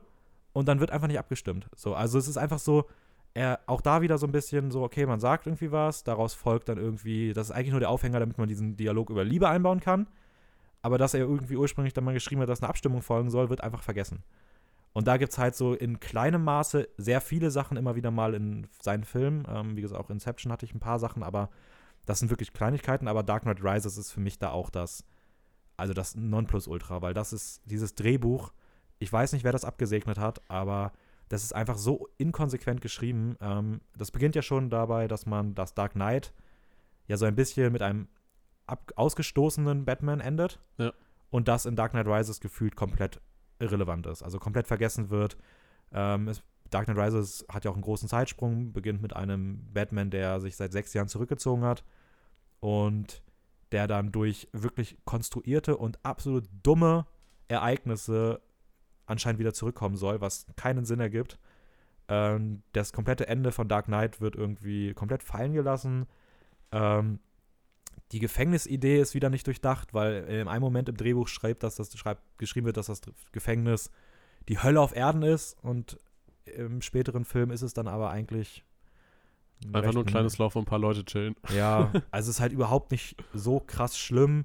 Ähm, das Ende von, Bat von Dark Knight Rises ist absoluter Bullshit, komplett seltsam geschrieben, weil da einfach nichts Sinn ergibt. Ähm, auch gerade da die Rolle von der Figur von ähm, Joseph Gordon-Levitt, ähm, das, das passt einfach nicht, weil die Figur nicht ansatzweise glaubwürdig dort stehen kann, wo sie einem verkauft wird, wo sie steht, dass sie halt so ein bisschen. Aber soll das eigentlich, ist das geschichtlich eigentlich so, dass, dass er dann Ja. halt Das ist geschichtlich so, dass er ein wenig, weitermacht, sag ich mal. ein wenig die Fußstapfen übernimmt, sage Ja, ich mal. ja. Was aber keinen Sinn ergibt, weil der Typ kein Training hat. Null. Gar nichts. Und dass Gut, das halt so für ich- Batman okay ist, ja. ist halt einfach auch dumm, weil es hat sich auch am Ende des Films hat sich für die Figur von Batman wenig geändert im Vergleich zum Anfang, aber man möchte einem erzählen, dass er komplett andere, Me er anderer jetzt Mensch halt ist, obwohl sich nichts Ja. geändert hat. Ähm, Gleiches gilt halt auch für die komplette Schreibweise von Bane. Äh, Tom Hardy großartig, aber diese Figur ist einfach eine riesige Farce. Ähm, auch der ganze Terror, der in der Stadt gemacht wird, ist überhaupt nicht durchdacht. Es fehlt irgendwie der komplette persönliche Ebene zu, zwischen Bane und Batman. Es Ja. fehlt irgendwie so die Gegenmeinung, warum irgendwie die, das ganze, die ganze Stadt sich so verhält, wie sie sich in dem Film verhält. Warum die Polizei so wahnsinnig dumm ist, da- das ist einfach nur peinlich. Warum die Frauen sich so verhalten, wie sie sich verhalten, das ergibt auch keinen Sinn. Der eine Twist, der dann am Ende kommt, nein. Also, das ist einfach, dieses ganze Drehbuch ist, ist so, es ist so für die Momente, es ist, seine Drehbücher sind oft für den Moment geschrieben. Das funktioniert in vielen Sachen, dass du das Gefühl hast, okay, Mhm. er schreibt die Szene, er schreibt die Szene und das passt in vielen Stellen auch super aneinander. Es gibt manchmal, wo es auffällt, dass es dann an kleinen Stellen nicht so gut passt. Aber ich finde, in Dark Knight Rises ist es halt wirklich, also da fliegt ihm das halt komplett um die Ohren. Ähm, Okay. Das, das, Schön, dass du deine Meinung dazu gehört hast. ja, wie gesagt, ich, ich mag die Batman-Reihe halt auch voll gern, aber ich, ich persönlich habe oft das Gefühl, dass so ein Meisterwerk aus einer Reihe dafür äh, so ein bisschen gerade steht, was alles andere kommt. So, man, man hat einen Film, den man liebt und alles andere, was irgendwie damit zu tun hat, wird einfach auch so tot gehypt, ohne dass man irgendwie den Film für sich betrachtet. Ja, okay. Ähm, ich würde aber trotzdem sagen, im Großen und Ganzen, klar, es gibt da sicherlich Kritikpunkte, aber trotzdem sind die Filme für sich immer noch gute Filme. Ja, also Ich- ich, ich will- ich ich, ich, würde würd auch Dark Knight Rises, bei ich dir, würde Dark Knight Rises auch immer noch als guten Film bezeichnen, den man sich abends mal anschauen kann. Ja. Es wird einfach, weil das Ding ist, ich finde Dark Knight Rises hat eine super Grundidee. Ich finde der reine, der, der Handlungsrahmen, was er erzählen möchte als Abschluss, ist genial. Das ist genau das, was, was am Abschluss einer Trilogie stehen sollte. Das ist perfekt. Ja. Und deswegen ist es, finde ich, noch umso schade, dass es halt einfach so viel Potenzial verschwendet und so viele wirklich auch grundlegende Fehler Ah, okay. drin hat, die einfach ja sehr äh, unkonsequent im, Schrei im, im, im, im Drehbuch sind. So. Ähm, Gut, aber ich sag mal so, im Großen und Ganzen, Christopher Nolan hat mit den wenigen Filmen, die er bisher gemacht hat, eigentlich überwiegend unglaublich gute Filme gemacht. Und klar gibt es dann immer mal wieder einen, der mal ein bisschen abstinkt oder mal ein bisschen Mhm. hinterherhinkt oder sowas in die Richtung. Und trotzdem war The Dark Knight Rises immer noch ein kommerziell riesiger Erfolg. Das auf jeden Fall. Ähm, aber auch, es gibt auch andere Filme, die kommerziell Riesenerfolge sind Natürlich. und ähm, wo auch sehr fragwürdig ist, ob das so sein sollte. Ja. Ähm, ich würde mir gerne meinen letzten Kritikpunkt noch ein bisschen aufheben. Ich würde gerne mal Okay. mit so kurz ein paar äh, Arbeitsfacts über Nolan weitermachen. Und zwar Was, ähm, Arbeitsfacts? Ja, ich habe keine Ahnung, wie ich es nennen soll. Also Nolan hat, ist bei, also wie, wie arbeitet Nolan? Da gibt es ein paar interessante Sachen, die man wissen sollte. Nolan mag keine Nachdrehs. Ergo, wenn er irgendwie, am, nachdem er den Film gedreht hat, beim Erstellen, also im Schnitt merkt, dass irgendwas nicht gut läuft, dann versucht er dieses Problem am Schneidetisch zu lösen, indem es irgendwie im. Editing bearbeitet wird. Ähm, außerdem mag er keine Computereffekte, sondern bevorzugt immer Practical Effects. Ja. Was beispielsweise, ich habe mir mal so drei, wie ich finde, einfach herausragende Szenen dafür ausgesucht, nämlich einmal den Korridor in Inception, wo Ja, der, ja, der sich anfängt zu drehen, den er einfach selbst gebaut hat. Wo Ähm, die also Kamera teilweise hat. fest Er hat ihn nicht installiert selbst wird. gebaut. Er hat ihn nicht selbst gebaut. Ja, aber, aber er hat ihn bauen lassen, weil er der Überzeugung ist, Genau. dass Practical Effects immer über Visual Effects Genau, stehen. dann auch der, die Szene in dem, mit dem LKW in The Dark Knight. Ja. Ähm, auch die hat er halt selber. Also Meinst du hat er am der, der sich flippt? Ja, der Ja. flippende LKW, auch das ist halt ein Practical Effekt mit einem, mit einem Stuntfahrer. Ja. Und auch das Flugzeug jetzt in Tenet, was zum Absturz gebracht wird. Auch Ja. das ein Practical Effekt, wo ein wirkliches Flugzeug einfach gecrashed wurde. Außerdem ist Nolan sehr kritisch gegenüber sämtlichen Streaming-Plattformen, was sich auch in früher Kritik an Netflix geäußert hat, Und jetzt auch jüngst, ähm, an Warner Bros. an ja. dem Warner Brothers Ding, äh, wo er die VOD-Strategie, also die Strategie, Filme parallel im Kino und auf der Plattform HBO Max rauszubringen, Ja. hart kritisiert hat. Ähm, genau, sonst ist Nolan ein Fan davon, mit, einer, ähm, mit einem festen Stab zu arbeiten, sei es halt Leute hinter der Kamera als auch vor der Kamera. Da gibt es immer wieder sehr viele wiederkehrende Gesichter Gesichter. Genau, also ich und auch Künstler, kann man so ja, sagen. also ich würde die einfach mal grob aufziehen. Ich glaube, da muss man gar nicht so ganz viel zu sagen. Also ich will zumindest nicht so viel dazu sagen. Aber ähm, genau, er arbeitet immer wieder beispielsweise mit Michael Caine. Das ist wahrscheinlich so der meist eingesetzte Schauspieler von ihm, der ja Mhm. auch Alfred in Dark Knight spielt. Ähm, lustigerweise sogar in Dunkirk dabei ist, nämlich der spricht, der, da ist er die Stimme über den, über, über den, ähm, wie nennt man das? Funk? Ach, echt? Ja. Über den Funk, okay. Ich glaube, für das im, im Flugzeug. Also er ist auf jeden Fall irgendeine Stimme. Ja. Ähm, und in Tennis, Tenet wird seine Liebe zu Michael Caine nicht mal mehr versteckt. Da wird einfach die Figur auch einfach ganz offen Sir Michael genannt. ähm, und sich bei ihm für deine, seine Dienste bedankt, so ein bisschen. ja, eigentlich, oder? genau. Ähm, Dann arbeitet er auch wieder mit Cillian Murphy zusammen, äh, der auch Scarecrow in der Batman-Reihe war. Äh, Christian Bale ist häufig dabei, Tom Hardy, Ja. Joseph Gordon-Levitt, den ich tatsächlich aber in seinen Filmen eher immer auch ein bisschen schwächer finde. Weil ich, ich finde seine Rolle in Inception eigentlich ziemlich cool. Ja, aber auch, ja, sie ist cool, aber Ah, auch klar, sehr blass. Ja, ja, ja, Ähm, ja, okay.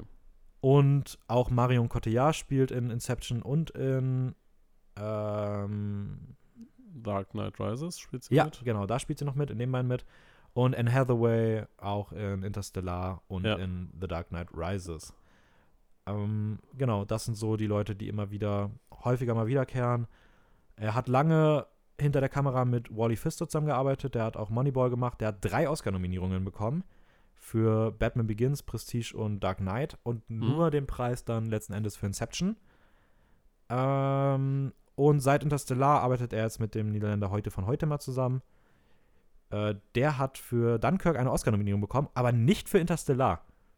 Interstellar hat einfach keine Oscar-Nominierung bekommen für die beste Kamera. Huh. Das, Aber also, ganz, ganz viel für so Effekts und ja, so. so, ne? genau, also für ähm, visuelle Effekte, für Musik, für Szenenbild, Ton und Tonschnitt, aber nicht für Kamera. Und das hätte ich nicht gedacht, weil ich finde, Ja. Interstellar von Ist die Frage halt, was in dem Jahr noch alles. Augen ist Ja. vielleicht auch die Frage, was halt als Kamera zählt. Die ganzen Ja. Szenen im Ja. Weltall sind wahrscheinlich ja auch eher. So, sehr, sehr viel wahrscheinlich mit so Effects. Ja, okay. Effekten und, und äh, im Nachhinein ja auch einfach bearbeitet. ja, okay, stimmt auch wieder.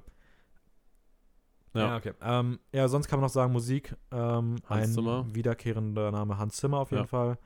Äh, der hat auch drei Oscar-Nominierungen bekommen für Inception, Interstellar und Dunkirk. Und ja, das vielleicht dazu. Hast du dir was zu den Preisen, die er bekommen Ich hat, habe rausgeschrieben? einfach nur allgemein rausgeschrieben, dass er mit seinen Filmen generell für 34 Oscar-Nominierungen gesorgt hat. Ja, schon Das krass. ist, das ist schon echt krass. Auch im Anblick dessen, dass er, äh, wie viele sind das? 2, 4, 6, 8, 10, 13 Filme mit Following hat er zugerechnet. mhm. Hat er, er hat 13 Filme ähm, quasi gedreht in seiner, ich nenne es mal Amtszeit als, als Filmmacher. Und Warte mal, aber für Following hat er ja keinen bekommen, sondern Nee. eigentlich erst ab Memento, so Memento. also Wie klar, wenn man dann Es 12 waren- Filme nimmt. Und es waren 36. 34 Oscar-Nominierungen. Okay, 34 bei 12 Filmen. Tenet muss man rausrechnen, der ist noch nicht. Das Ja. heißt, er hat ungefähr einen Schnitt von drei Oscar-Nominierungen pro Pro Film. Film. Das ist Ja, schon- kann man mal schon gucken, ob Tenet daran beeindruckend. kommt. Und insgesamt 10 gewonnen. Also 10 Oscar-Nominierungen haben die Filme auch gewonnen. Das heißt, im Schnitt so ungefähr ein Drittel der Nominierungen hat er auch einen Oscar bekommen.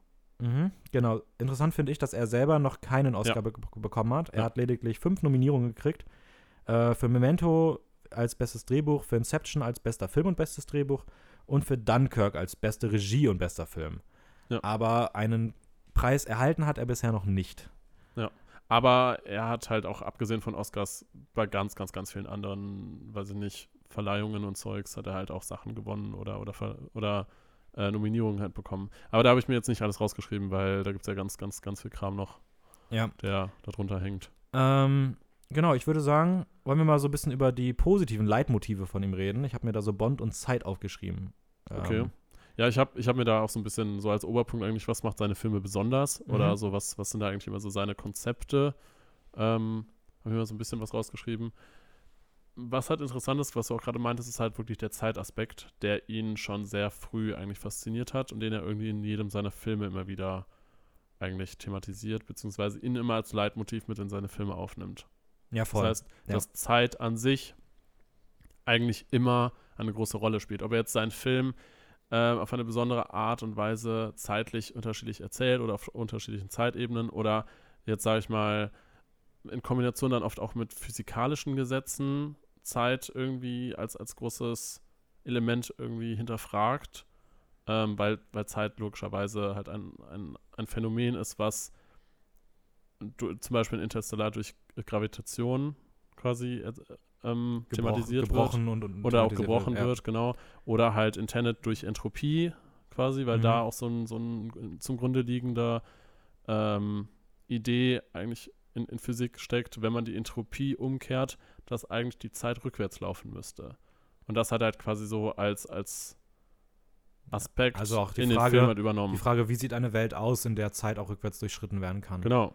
So, ähm, Ja. Aber was halt wichtig ist, ist, dass er halt nicht wie so ein 0815 Zeitreisefilm einfach nur Zeit als, als Idee nimmt, um Zeitreise oder sowas zu thematisieren, sondern halt eigentlich immer versucht, die Filme möglichst realistisch, authentisch Mhm. aufzubauen und ich sag mal, die physikalischen Gesetze, die unserer Welt zugrunde liegen, ähm, kann man das so sagen?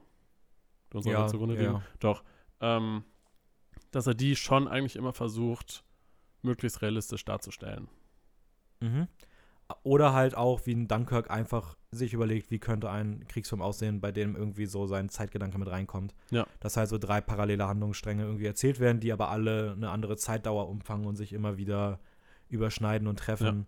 Ähm, ich glaube, das spielt ja ein Land, ist ja die Handlung innerhalb einer Woche, auf See eine, ein, ein Tag und in der Luft eine Stunde.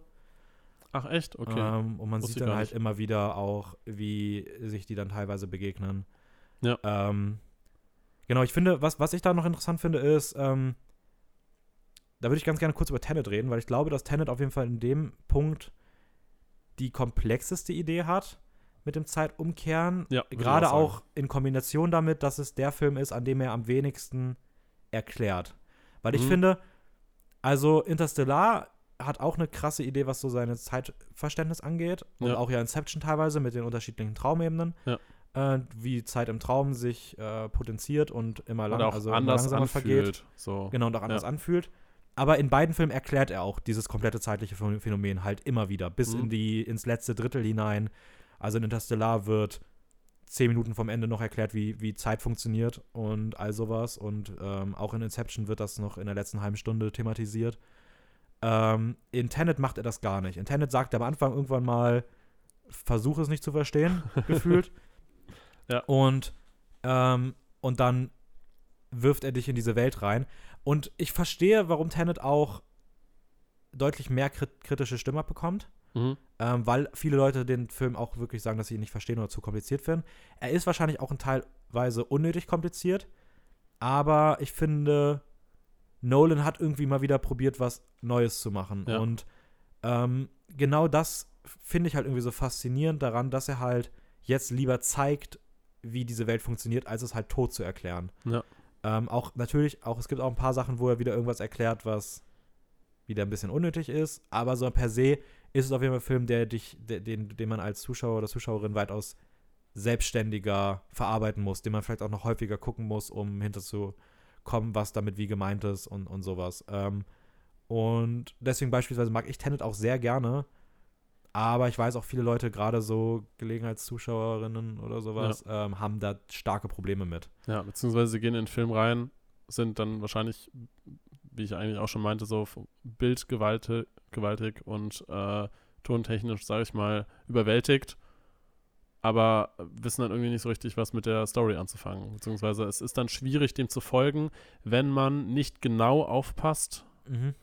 Ähm, weil es einfach dieses ganze System, dass, dass halt Leute quasi von der Entropie her umgekehrt werden durch ein Ding und dann irgendwie rückwärts durch die Zeit laufen und parallel aber in der Gegenwart und auch, also in der Gegenwart quasi zweimal existieren, kann man das fast so sagen? Ja, genau, sie treffen Ja. auf andere zeitliche Versionen von Genau. Und dadurch ja schon fast so wie, wie so Paralleluniversen so ein bisschen aufgemacht werden oder so, so eine Parallelzeit. Äh, das ist halt, es hört sich jetzt so, wenn man das erzählt, halt ziemlich crazy an und äh, der Film zeigt es auch, aber es ist sehr schwierig nachzuvollziehen oder, oder zu verstehen, wie der Film das genau behandelt. Ja, ich finde auch, ähm, was ich daran aber besonders gut finde, ist, egal wie abstrakt der Gedanke ist, Nolan schafft es irgendwie, dass man darüber nachdenkt, wie diese Welt funktionieren könnte und wie, also man hat das Gefühl, die, die Welt kann so funktionieren und man würde sich selber überlegen, okay, wie würde, wie, wie, was bedeutet das dafür? Ah, krass, dann ist das so und so. Mhm. Also ich weiß mich noch, nach Tenet habe ich mit einem guten Freund von mir ähm, zusammen am Tisch gesessen und wir haben auf einem Blatt Papier aufgezeichnet, wie dieser, also wie das Leben eines Menschen verläuft, wenn sie durch die Zeit vorwärts gehen und rückwärts gehen und zu Hm. welchen Zeitpunkten wie viele Versionen von ihm leben und was das fürs eigene Leben bedeutet, wenn du das machst und wie dann, also das Ja. war total interessant, das also mal so aufzudröseln. Man kann sich einfach super viel damit auseinandersetzen. Ähm, Ja. Außerdem witzig, weil du es gerade gesagt hast, Fun Fact, Nolan hat ein ähm, sehr eigenes Verständnis von Tonaufnahmen.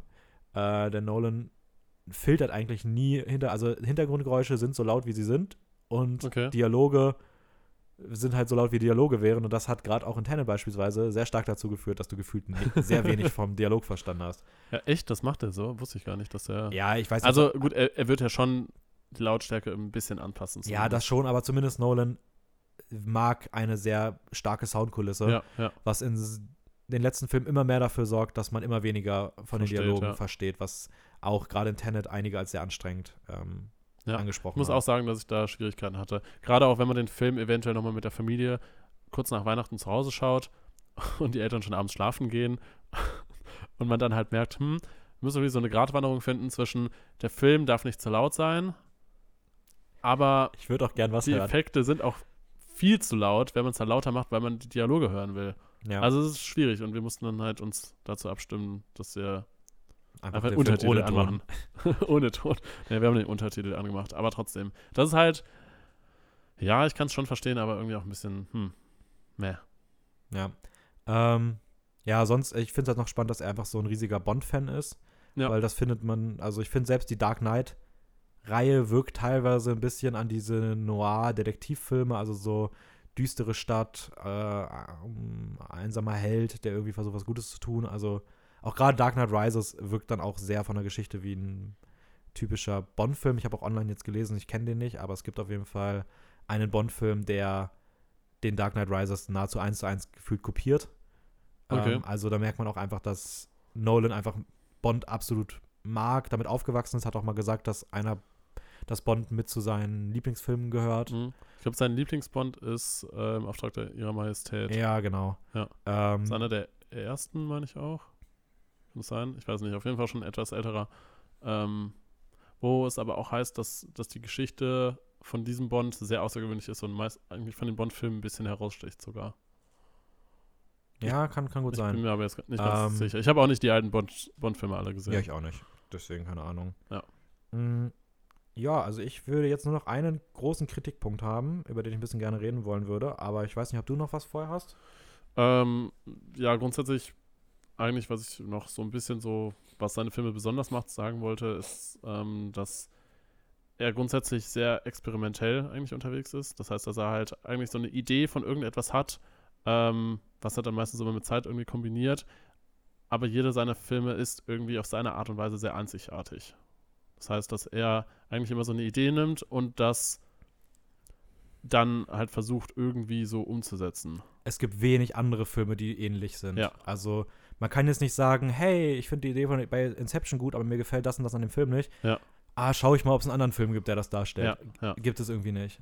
Also, Ja, auch wie du jetzt meintest, halt zu Prestige, dass er halt den Film wie so ein Zaubertrick irgendwie kreiert. da muss ich sagen, ich finde The Illusionist auch ganz nett, Okay, den, habe ich jetzt nicht gesehen. aber bei weitem nicht vergleichbar. Ja, ja. Also, ja, das ja. Und das, das ist halt irgendwie so, eine, so, so ein Talent, was er halt hat, dass er so sehr experimentelle Ideen irgendwie hat und es die schafft, in, in so ein typisches Blockbuster-Kino irgendwie umzusetzen. Obwohl man da auch sagen muss, die, da ist halt teilweise auch die Frage, wie experimentell sind die Ideen unbedingt. Weil ich glaube, Ja, er präsentiert sie auch immer in einem deutlich komplizierteren Gewand, als sie von der reinen Idee her aber sind. ja. Gut, und das, das spricht halt zum Teil für die Filme, weil sie dann dadurch halt besonderer irgendwie sind oder auch wirken oder außergewöhnlicher. Aber halt gleichzeitig spricht es auch ein bisschen dagegen, weil er sich dann halt das Drehbuch komplizierter macht. Ähm, Ja. ja. voll. Stimmt auf jeden Fall. Also das ist, das ist halt immer so ein, so ein zweischneidiges Ding. Aber gut, das, das hat ihn jetzt halt als Regisseur auch irgendwie einzigartig gemacht, kann man so sagen. Mhm. Ähm, ansonsten, ja, ich weiß nicht, was, was machst du zu ihm jetzt so als, als besonderer Film? Äh, egal, mach du einfach mal weiter. Also was, was ich würde gerne meinen letzten. Kritikpunkt noch machen und da Ja. würde ich sagen, es ist auch der, das Hauptargument gegen Nolan. Also wenn man so guckt, was Leute gegen Nolan sagen, ist das so der Punkt, der immer wieder als erstes aufgeführt wird, nämlich die äh, Schwäche in seinen Figuren, dass er sehr blasse, ausdruckslose Figuren leider immer hat, ohne viele Ecken und Kanten, ohne was Markantes. Ähm, und mh, beispielsweise auch in Tenet nennt er die Hauptfigur nur noch Protagonist. So. Ja. Also es fehlt einfach so jede Identifikation. Ich persönlich verstehe bei Tenet zumindest, warum er das gemacht hat, so als ähm, einfach als Prototypen dessen, Dass es jeder sein könnte. dass es jeder sein oder? könnte Ja. oder jeder sein könnte. Ähm, trotzdem, auch dort, selbst in Tenet findet sich viel. Es ist ein klassischer Bond-Bösewicht, der böse Russe, ähm, der irgendwie was Böses will. Es ist ein typisches Bond-Girl, sage ich mal. Ähm, und auch in, ähm, wie gesagt, ich hatte es ja schon gesagt, bei Bane ist jetzt auch keine Ja, krass ja. tiefgehende Figur.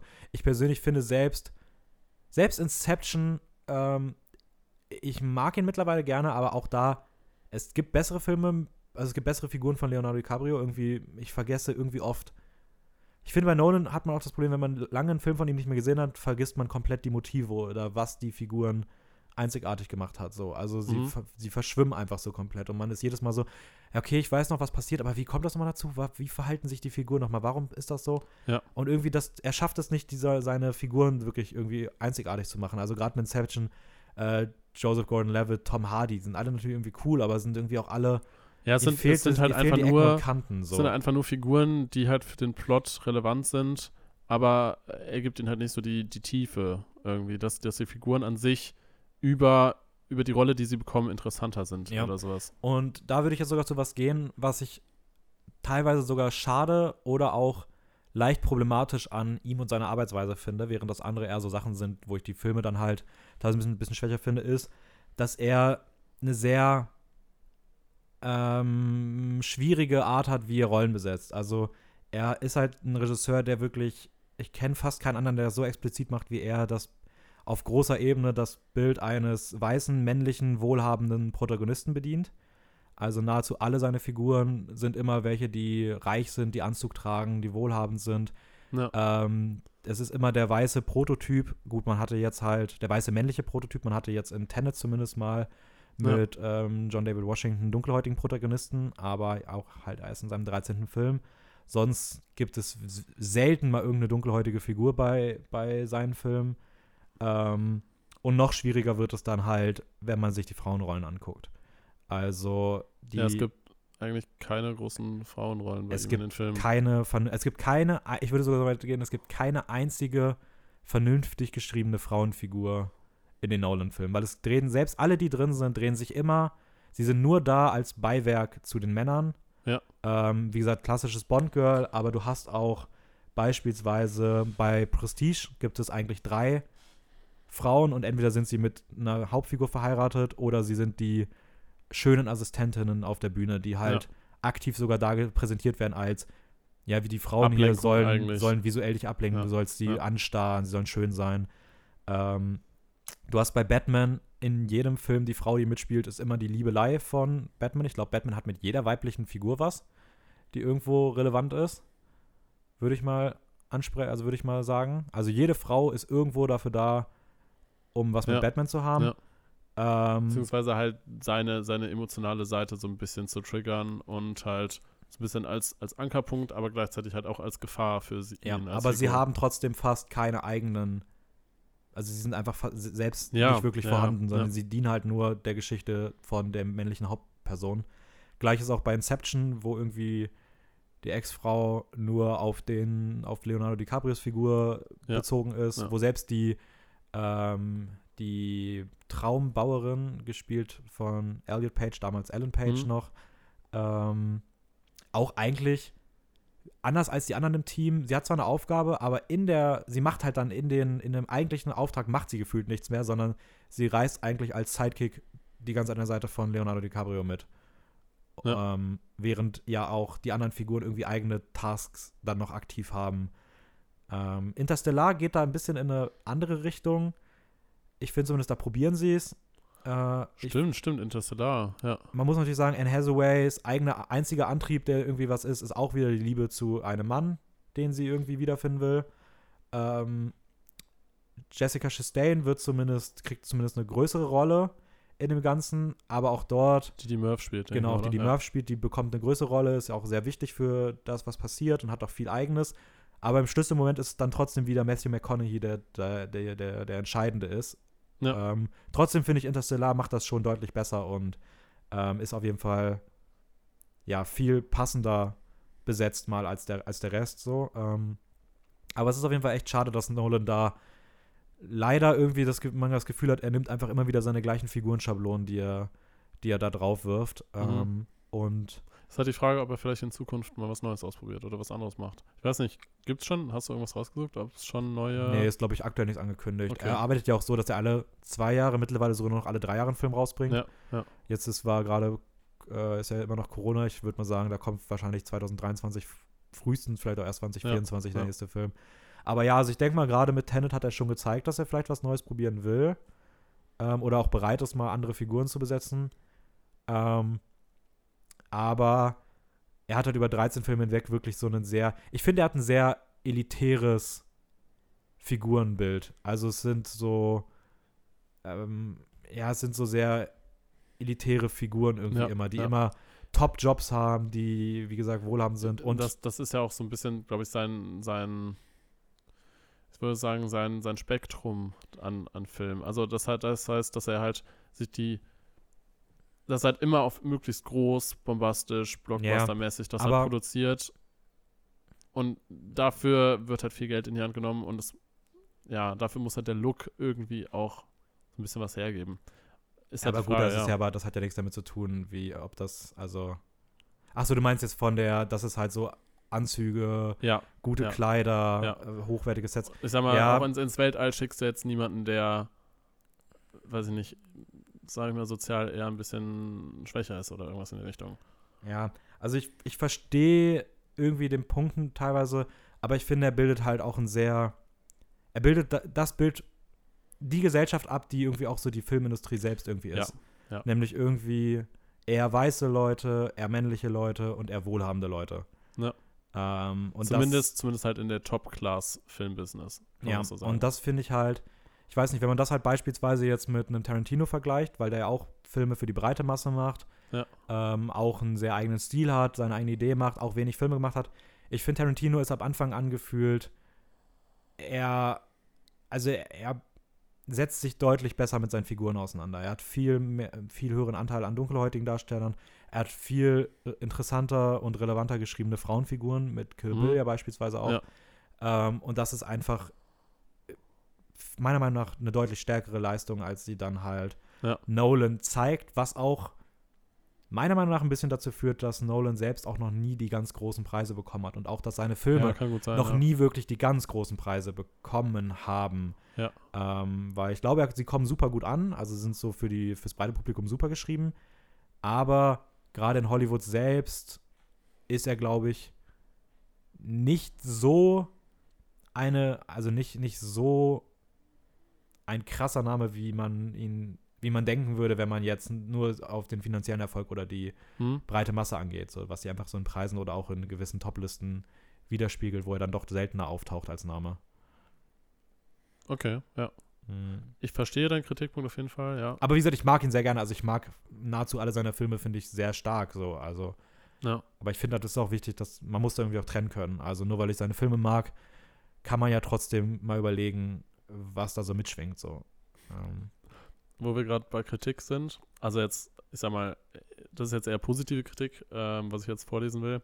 Das ist eine, eine witzige Aussage, die ich, die ich im Internet gefunden habe, auch auf dem Wikipedia-Artikel. Äh, und zwar Mark Kermode oder Kermode, ein englischer Kritiker, hat äh, nach dem Film Inception, zu dem Film Inception was geschrieben und äh, hat ihn als The Best Film of 2010, also 2010, ähm, quasi betitelt.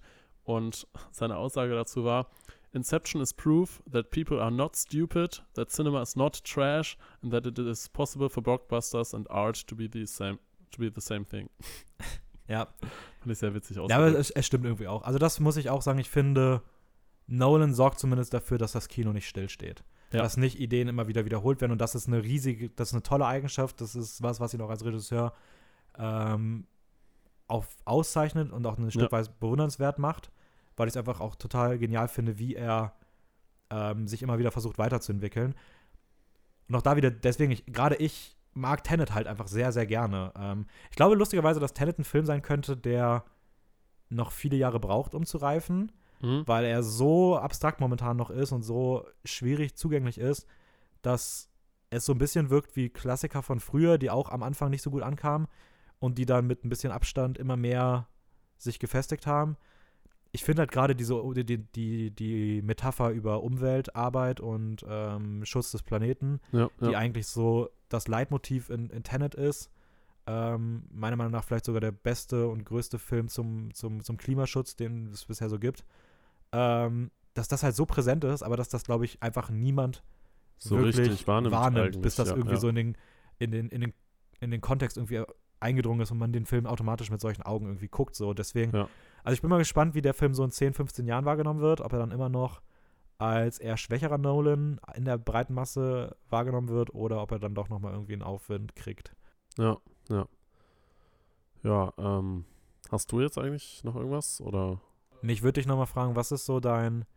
Ja, Ich hatte, hätte mir so zwei Sachen, die mich interessieren. Also was, was ist dein Lieblings-Nolan und was ist dein Lieblingsmoment aus einem Nolan-Film? Puh. Es kann auch eine, Lieblingsmoment. einzelne Szene sein. Ich merke gerade, ich habe selber noch nicht drüber nachgedacht.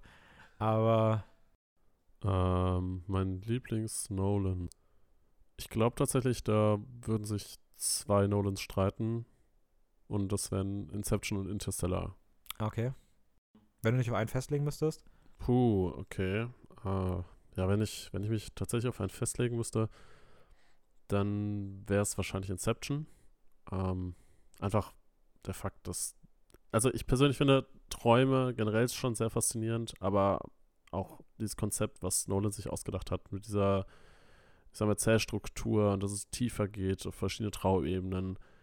Also ich, ich finde halt einfach, wie der Film erzählt und dargestellt wird, einfach super faszinierend.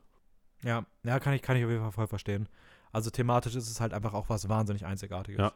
Aber, und das muss ich auch eigentlich noch dazu sagen, Interstellar ist schon auch der deutlich irgendwie emotionalere Mhm. Film. Ja, würde ich dir auch zustimmen, ja. Er hat deutlich stärkere Momente als Inception und auch, auch gerade visuell, finde ich, ist, ist er unglaublich schön. Und die, boah, die Musik, die Musik ist echt mega schön. Mhm. Und eigentlich auch mit gerade dieser Weltraumthematik, das spricht natürlich auch eigentlich viel mehr für Interstellar. Aber es, es sind natürlich auch sehr unterschiedliche Filme und es ist ein bisschen schwierig, das jetzt so abzugrenzen. Hast du eine Lieblingsszene so aus, aus also irg- irgendeine, die dir so in den Kopf kommt, die du so richtig stark findest, aus irgendeinem seiner Filme jetzt?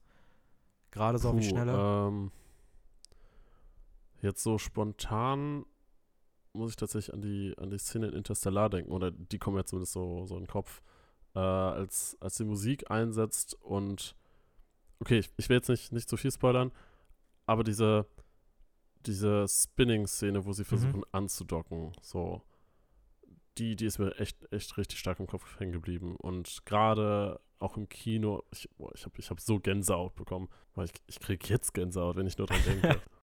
Also, ähm, also ich würde, also mein, mein Lieblings-Nolan, falls es dich auch interessiert, ja, ja, doch. ähm, auch wär, wäre halt tatsächlich auch recht deutlich The Dark Knight. Ja.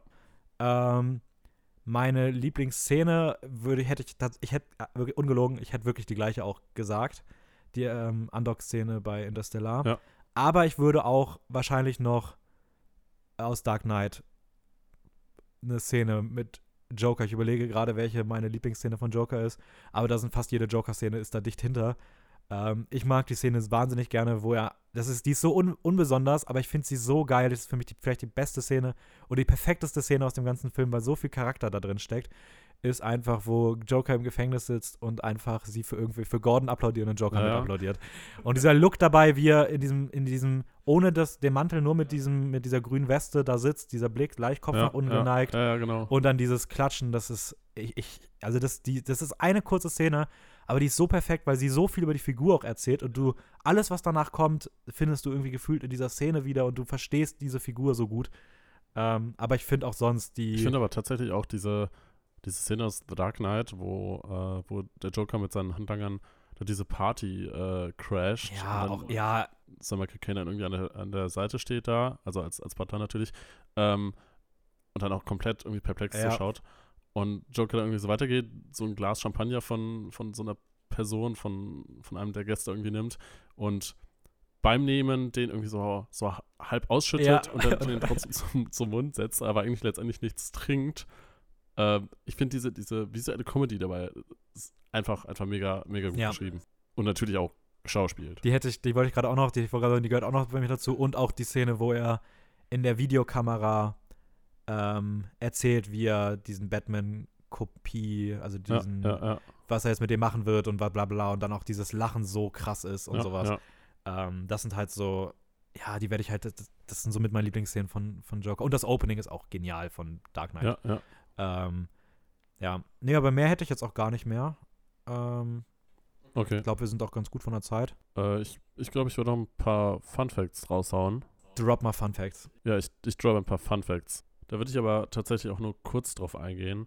Ähm, es geht um eigentlich dieses öffentliche Statement von Christopher Nolan gegenüber Warner Brothers, weil, also als, als Vorgeschichte, Nolan hat ja eigentlich schon, ich glaube, seit Insomnia ähm, mit, äh, mit Warner Brothers zusammengearbeitet und hat auch öffentlich eigentlich schon immer gesagt, dass sie eine sehr gute Beziehung hatten äh, und das halt eigentlich immer sehr gut funktioniert hat, die Zusammenarbeit. Und äh, seitdem jetzt Warner Brothers, was wir auch schon eben irgendwann mal im Podcast hatten, angekündigt hat, dass sie alle Filme sowohl auf HBO Max, also auf dem Streamingdienst, als auch im Kino veröffentlichen. Seitdem ja, hat, hat Nolan und halt auch andere Filmemacher äh, haben sich ja quasi öffentlich dagegen ausgesprochen.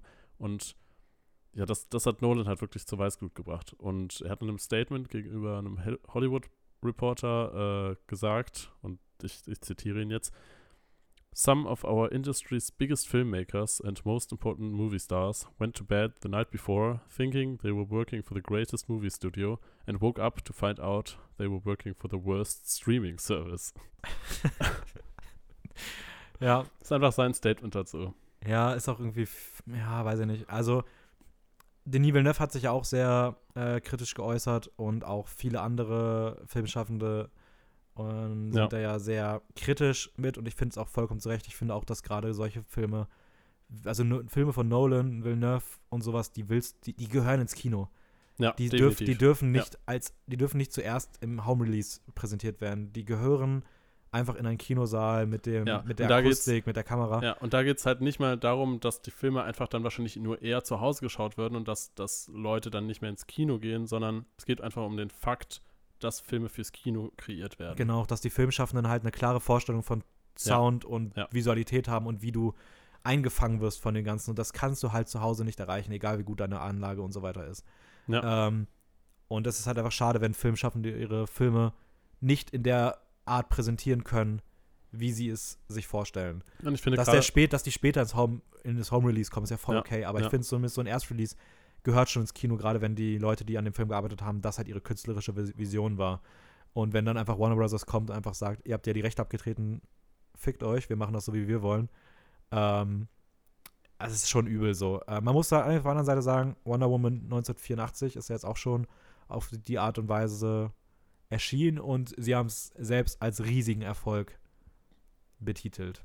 Aber, ähm, aber weil, Aber halt ein riesiger finanzieller Erfolg und kein Ja, künstlerischer eben, Erfolg. Das muss eben. man halt auch wieder sehen. ähm, interessanterweise eigentlich auch passend dazu, was Nolan davon hält, beziehungsweise dass Nolan die Filme halt viel mehr im Kino sehen möchte, äh, habe ich einen Funfact rausgesucht, dass er bei dem Release von Interstellar 2014 einfach persönlich äh, ganz viele Kinos in New York persönlich wirklich besucht hat und geschaut hat, ob, ob Interstellar dort quasi gezeigt werden kann, ob Ja. das technisch funktioniert und hat dann auch teilweise, so. hat dann auch einige Szenen quasi angemacht und auch getestet, ob das Sound funktioniert und alles Mögliche. So wichtig war ihm der Release, weil Interstellar so als, als Weltraumspektakel, natürlich, da muss alles stimmen. Ah, krass. Das finde ich schon echt insane. Aber da merkst du halt irgendwie auch, dass er so einen sehr künstlerischen Anspruch hat, ja, zumindest. Und ja, das ist definitiv. irgendwie auch was Schönes so. Also das, so, so soll es ja eigentlich sein. und auch sein Statement, als er in irgendeinem, in einem Kino halt irgendwie angekommen ist, ähm, one of, one of, äh, war eines auf seiner quasi so Bedenken, um, ähm, I worried that perhaps the screen had been hung just a little too high, but these headrests were very nice. das heißt, ich weiß, weiß gerade gerade gar nicht, was Headrests sind. Ich auch nicht. Ich wollte dich gerade fragen, was da die Aussage hinter ist. Aber ja, gut, habe ich mir das jetzt noch aufgeschrieben? das klingt klug und die Leute denken, ich kann Englisch. Headrests. Okay. Ah, doch, das, das sind die Kopflehnen. Headrests. Ah, die Kopflehnen, okay. Ja. Ach, Headrest. Ich habe Headrests. Also, okay. Nee, also, ähm, okay, dann war er, war, er, war er ein bisschen besorgt darum, dass der, dass der Bildschirm anscheinend ein bisschen zu hoch hing, aber dass die Kopflehnen einfach sehr gemütlich waren. Ja, sehr nice. Ja. Und auch ein witziger, witziger Fun-Fact ist, äh, dass Nolan einfach kein Handy und keine E-Mail benutzt. Krass. Ja. Hätte einfach, ich gedacht. Einfach seltsam. Einfach ein seltsamer Typ. Ja. Aber er, hat es halt selber eigentlich dazu gesagt, dass er kein Luditit ist, also quasi jemand, der anti-technologisch irgendwie unterwegs ist, sondern dass er einfach nicht gewohnt war. Früher. Er hat einfach kein Geld dafür. So ein Handy kostet aber auch so viel. Ja, nee, aber seine Aussage war tatsächlich einfach nur, dass er 1997 nach Los Angeles gekommen ist und da gab es keine Handys und er hat sich damit einfach nie angefreundet. Nö, er läuft einfach, einfach in der heutigen Zeit ohne Handy rum. Ja. Auch erstmal so eine Anfrage, ob irgendwer für ihn für in seinem Spiel, in seinem Film mitspielen äh, möchte. Einfach erstmal so einen Brief. Hey ja. Leo, ich bin's. Erstmal mit Briefen kommunizieren. Einfach ja. gut. Einfach so, Nolan geht morgens auf seinen, auf seinen Balkon raus, hat so die Idee, oh, ich könnte einen neuen Film machen, wäre richtig cool, weil Leonardo DiCaprio da die Hauptrolle spielt. Dann hat er einfach so, setzt sich an seinen Schreibtisch, trinkt einen Kaffee, schreibt den Brief an Leo, geht raus, bindet den Brief an seine Brieftaube und wirft sie. Richtig traurig, stell vor, die kommt da nicht an. Ja. Stell dir vor, so, so, so, ein Film, weiß ich nicht, funktioniert dann einfach nicht, weil, weil auf einmal der Schauspieler nicht auftaucht oder so. Hey, habt ihr doch gesagt, dass wir um 8 Uhr anfangen? ja, richtig komisch, ey. Apropos Filmszene, ähm, diese, ich sag mal, Inter Interrogation Scene in The Dark Knight, als Joker und Batman miteinander reden im Raum. Mhm. Mehr will ich dazu gar nicht sagen. Ähm, das ist anscheinend von sowohl Nolan als auch äh, Christian Bale und Heath Ledger die Lieblingsszene vom Film gewesen.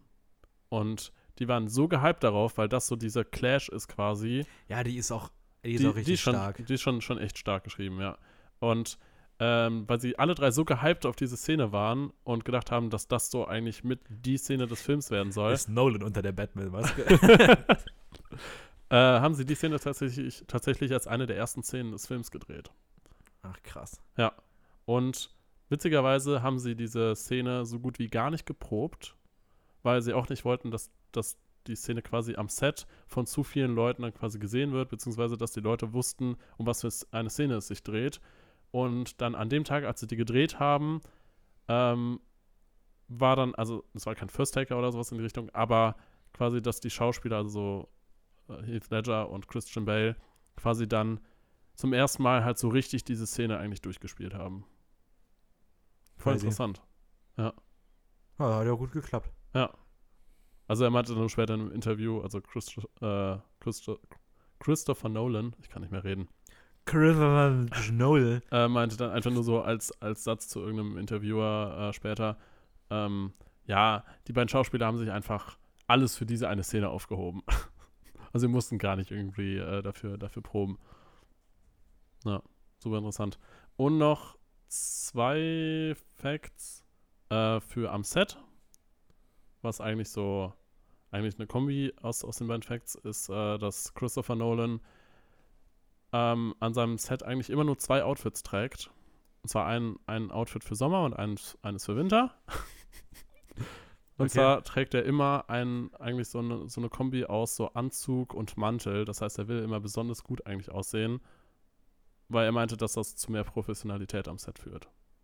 Ja, und auch in seinen Filmen. Ja. Nolan lebt also genau den, also das ist, Ich Nolan, weiß, Nolan weiß, will die Filme eigentlich gar nicht im Look machen, Ja. aber wenn die Leute das nicht tragen, dann sieht das einfach am Set nicht professionell genug aus. Ja, ist halt einfach so.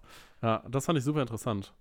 Ähm, aber er selber meinte, es geht gar nicht darum, dass er gut aussieht, sondern hat einfach nur gesagt, it was a waste of energy to choose a new outfit to wear every day. das heißt, es ist in seinem Gedanken einfach optimaler quasi. Bisschen zeitsparender, weil, weil er immer genau weiß, was er anzieht. Und in Kombination auch, dass er, ähm, er trinkt immer am Set ausschließlich Earl Grey Tea. Sonst nichts. Also kein Wasser oder Kaffee oder irgendwas in die Richtung. Briten. Ja, immer nur Earl Grey Tea und das hat er immer in so einer Thermoflasche in seinem Mantel. Also wirklich, er hat immer nur seine eigene Thermoflasche. Ich weiß nicht, wie viel da drin ist. Aber sonst nimmt er halt nichts irgendwie vom Set oder sowas oder vom Catering oder sowas in die Richtung. Nee, weil er weiß, wie teuer das Catering ist. oh, Catering haben wir so wenig Geld nur für ausgegeben, davon trinke ich, von dem Scheiß trinke ich nichts. Ja. Hat dann immer so da, seine eigene Flasche irgendwie in der Manteltasche und darum muss er auch einen großen Mantel haben, damit die Flasche halt da reinpasst. Ähm, und sippt sich halt immer so seine Schlücke nebenbei. Ja, safe mit Alkohol drin. Das ist witzig, weil genau das dachte sich äh, Michael Caine auch und hat dann einfach mal Nolan darauf angesprochen, ob er denn äh, so, weil er das halt auch so ein bisschen suspekt fand, dass Nolan halt immer nur so seine, seine eigene Flasche irgendwie hat bei sich. Und dann hat Michael Caine den mal darauf angesprochen, ob er da heimlich irgendwie Wodka drin hätte. Hat er den wirklich darauf angesprochen und Nolan dann einfach nur so ein bisschen, bisschen nicht entsetzt, aber so ist wirklich eigentlich ziemlich so entgegensprechend, so, nein, wirklich nicht. Also so, also nein, so, nein. Äh, äh. aber hat dem schon stark widersprochen. Also, dass er wirklich nur Tee trinkt. Mega. Ja, fand ich ganz witzig. Ich finde, ich hoffe, du hast keinen mehr, weil ich finde, dieser Fun Fact ist wirklich ein super Ende. Er ist einfach gut. Ja, eigentlich, ich hätte noch einen einzigen, Na komm, Raphael, los. Einen ich sehe es doch, in deinen letzten Augen. sie leuchten einfach nur. Ähm, ein einziger Fun Fact, und das fand ich sehr interessant, äh, sind die Lieblingsfilme von Christopher Nolan. Darf ich mal raten? Ja. Also, wir hatten ja schon irgendeinen James Bond. Ähm, ich würde auf jeden Fall Blade Runner mit einnehmen, weil der ist einfach sehr. Ich finde, die, das, das wirkt sich. Ich finde, man sieht Blade Runner sehr stark in den Dark Knight-Filmen, gerade also, also gerade in Dark Knight wieder. Äh, Kubrick, irgendwas, vielleicht 2001, aber ich würde mal generell Kubrick irgendwie so reinnehmen, also einfach der Stil von Stanley, Stanley Kubrick. Ähm, Ja, Ja, mehr ist, weiß ich nicht. Ist interessant, weil das sind tatsächlich genau die Filme. ernsthaft? Also, Alle? Ah, Na, noch was? Bla Hab ich, Blade Runner ja. äh, von ähm, Ridley Scott ist er, Ja. glaube ich ja. Und zusammen halt damit Alien so. Mhm. Also Alien wird nicht, also nicht direkt genannt, aber wurde teilweise halt auch schon mal irgendwo gesagt, dass das halt somit seine, seine Inspiration quasi war. Ähm, einfach, dass Ridley Scott halt beide Filme irgendwie kreiert hat und dass sie sehr unterschiedlich sind, aber sie halt beide so ein Muster wiederfinden, was er super interessant oder auch faszinierend findet. Ähm, weil sie halt beide von Ridley Scott halt kreiert wurden. Und tatsächlich halt Star Wars und äh, Kubrick's Space Odyssey. Ach, krass. Ja. ja. Daher hat er dann halt auch seine Inspiration für Ja. Interstellar. Ein, ein logischerweise. letzten Fun, den ich noch witzig finde, Ja. Nolan macht alle seine Filme immer mit einer FSK 12, glaube ich. Weil selbst so ein Dunkirk ähm, ist ab 12 und, und ist trotzdem Kriegsfilm, gibt es fast kein Blut. Es gibt Ha. eigentlich kein Blut in dem Film. Auch in, auch in, in den Batman-Filmen, es gibt irgendwie, oder auch in, es gibt, nö, selbst wenn Leute erschossen werden, es wird so, es geht eher um den, um das, um das, um, den das, Effekt eigentlich. um den nur. Effekt dahinter Ja. oder, oder um für was es steht und weniger wie es aussieht. Deswegen gibt es bei seinen Filmen irgendwie gefühlt nie Blut. Das ist mir jetzt auch beim, Ha. auf, beim Durchschauen nochmal aufgefallen. Ja. Das ist zumindest mal an der Stelle. Äh, ich würde auch sagen, wir machen das gar nicht mehr zu lange jetzt. Ich glaube, wir sind schon wieder recht, recht Ja, lange. wir sind ein bisschen drüber, glaube ich, wieder. Ähm, sorry. Und Ja, aber geht, geht voll. Knapp Ähm, über, über 90 Minuten, glaube ich. damit, ja, hast, ich bin, ich würde mir mal rausklinken. Folgt uns auf Instagram, filmjoker-wien. Ja. Ähm, ihr könnt mir gerne bei Letterbox folgen. Da kommen bestimmt irgendwann mal wieder Kritiken, aber sonst sieht man zumindest immer schön, was ich schaue. Ähm, Dan Seven, Dan mit A, Seven wie die englische Zahl zusammengeschrieben. Ähm, ja, und sonst Ja. schaltet nächste Woche wieder ein. Gerne. Schickt uns an, eure, an alle eure Freunde und Freundinnen, die Nolan begeistert sind oder die Nolan begeistert werden sollen. Ähm, Einfach mal einen Recommendation-Link. ja, und ich wäre raus. Ich weiß nicht, hast du noch letzte Worte? ähm, also soweit würde ich sagen, schaltet gerne nächste Woche wieder ein. Wir reden über Antagonisten Mhm. in Filmen. Spielfilm einfach nur, oder? Ja, Ja, verschiedene Antagonisten kommen. ja verschiedene. Antagonisten. So ist auch und eigentlich unser nächstes Thema für nächste Woche. Ja, wenn ihr da interessiert seid, dann schaltet wieder ein und wir klinken uns aus.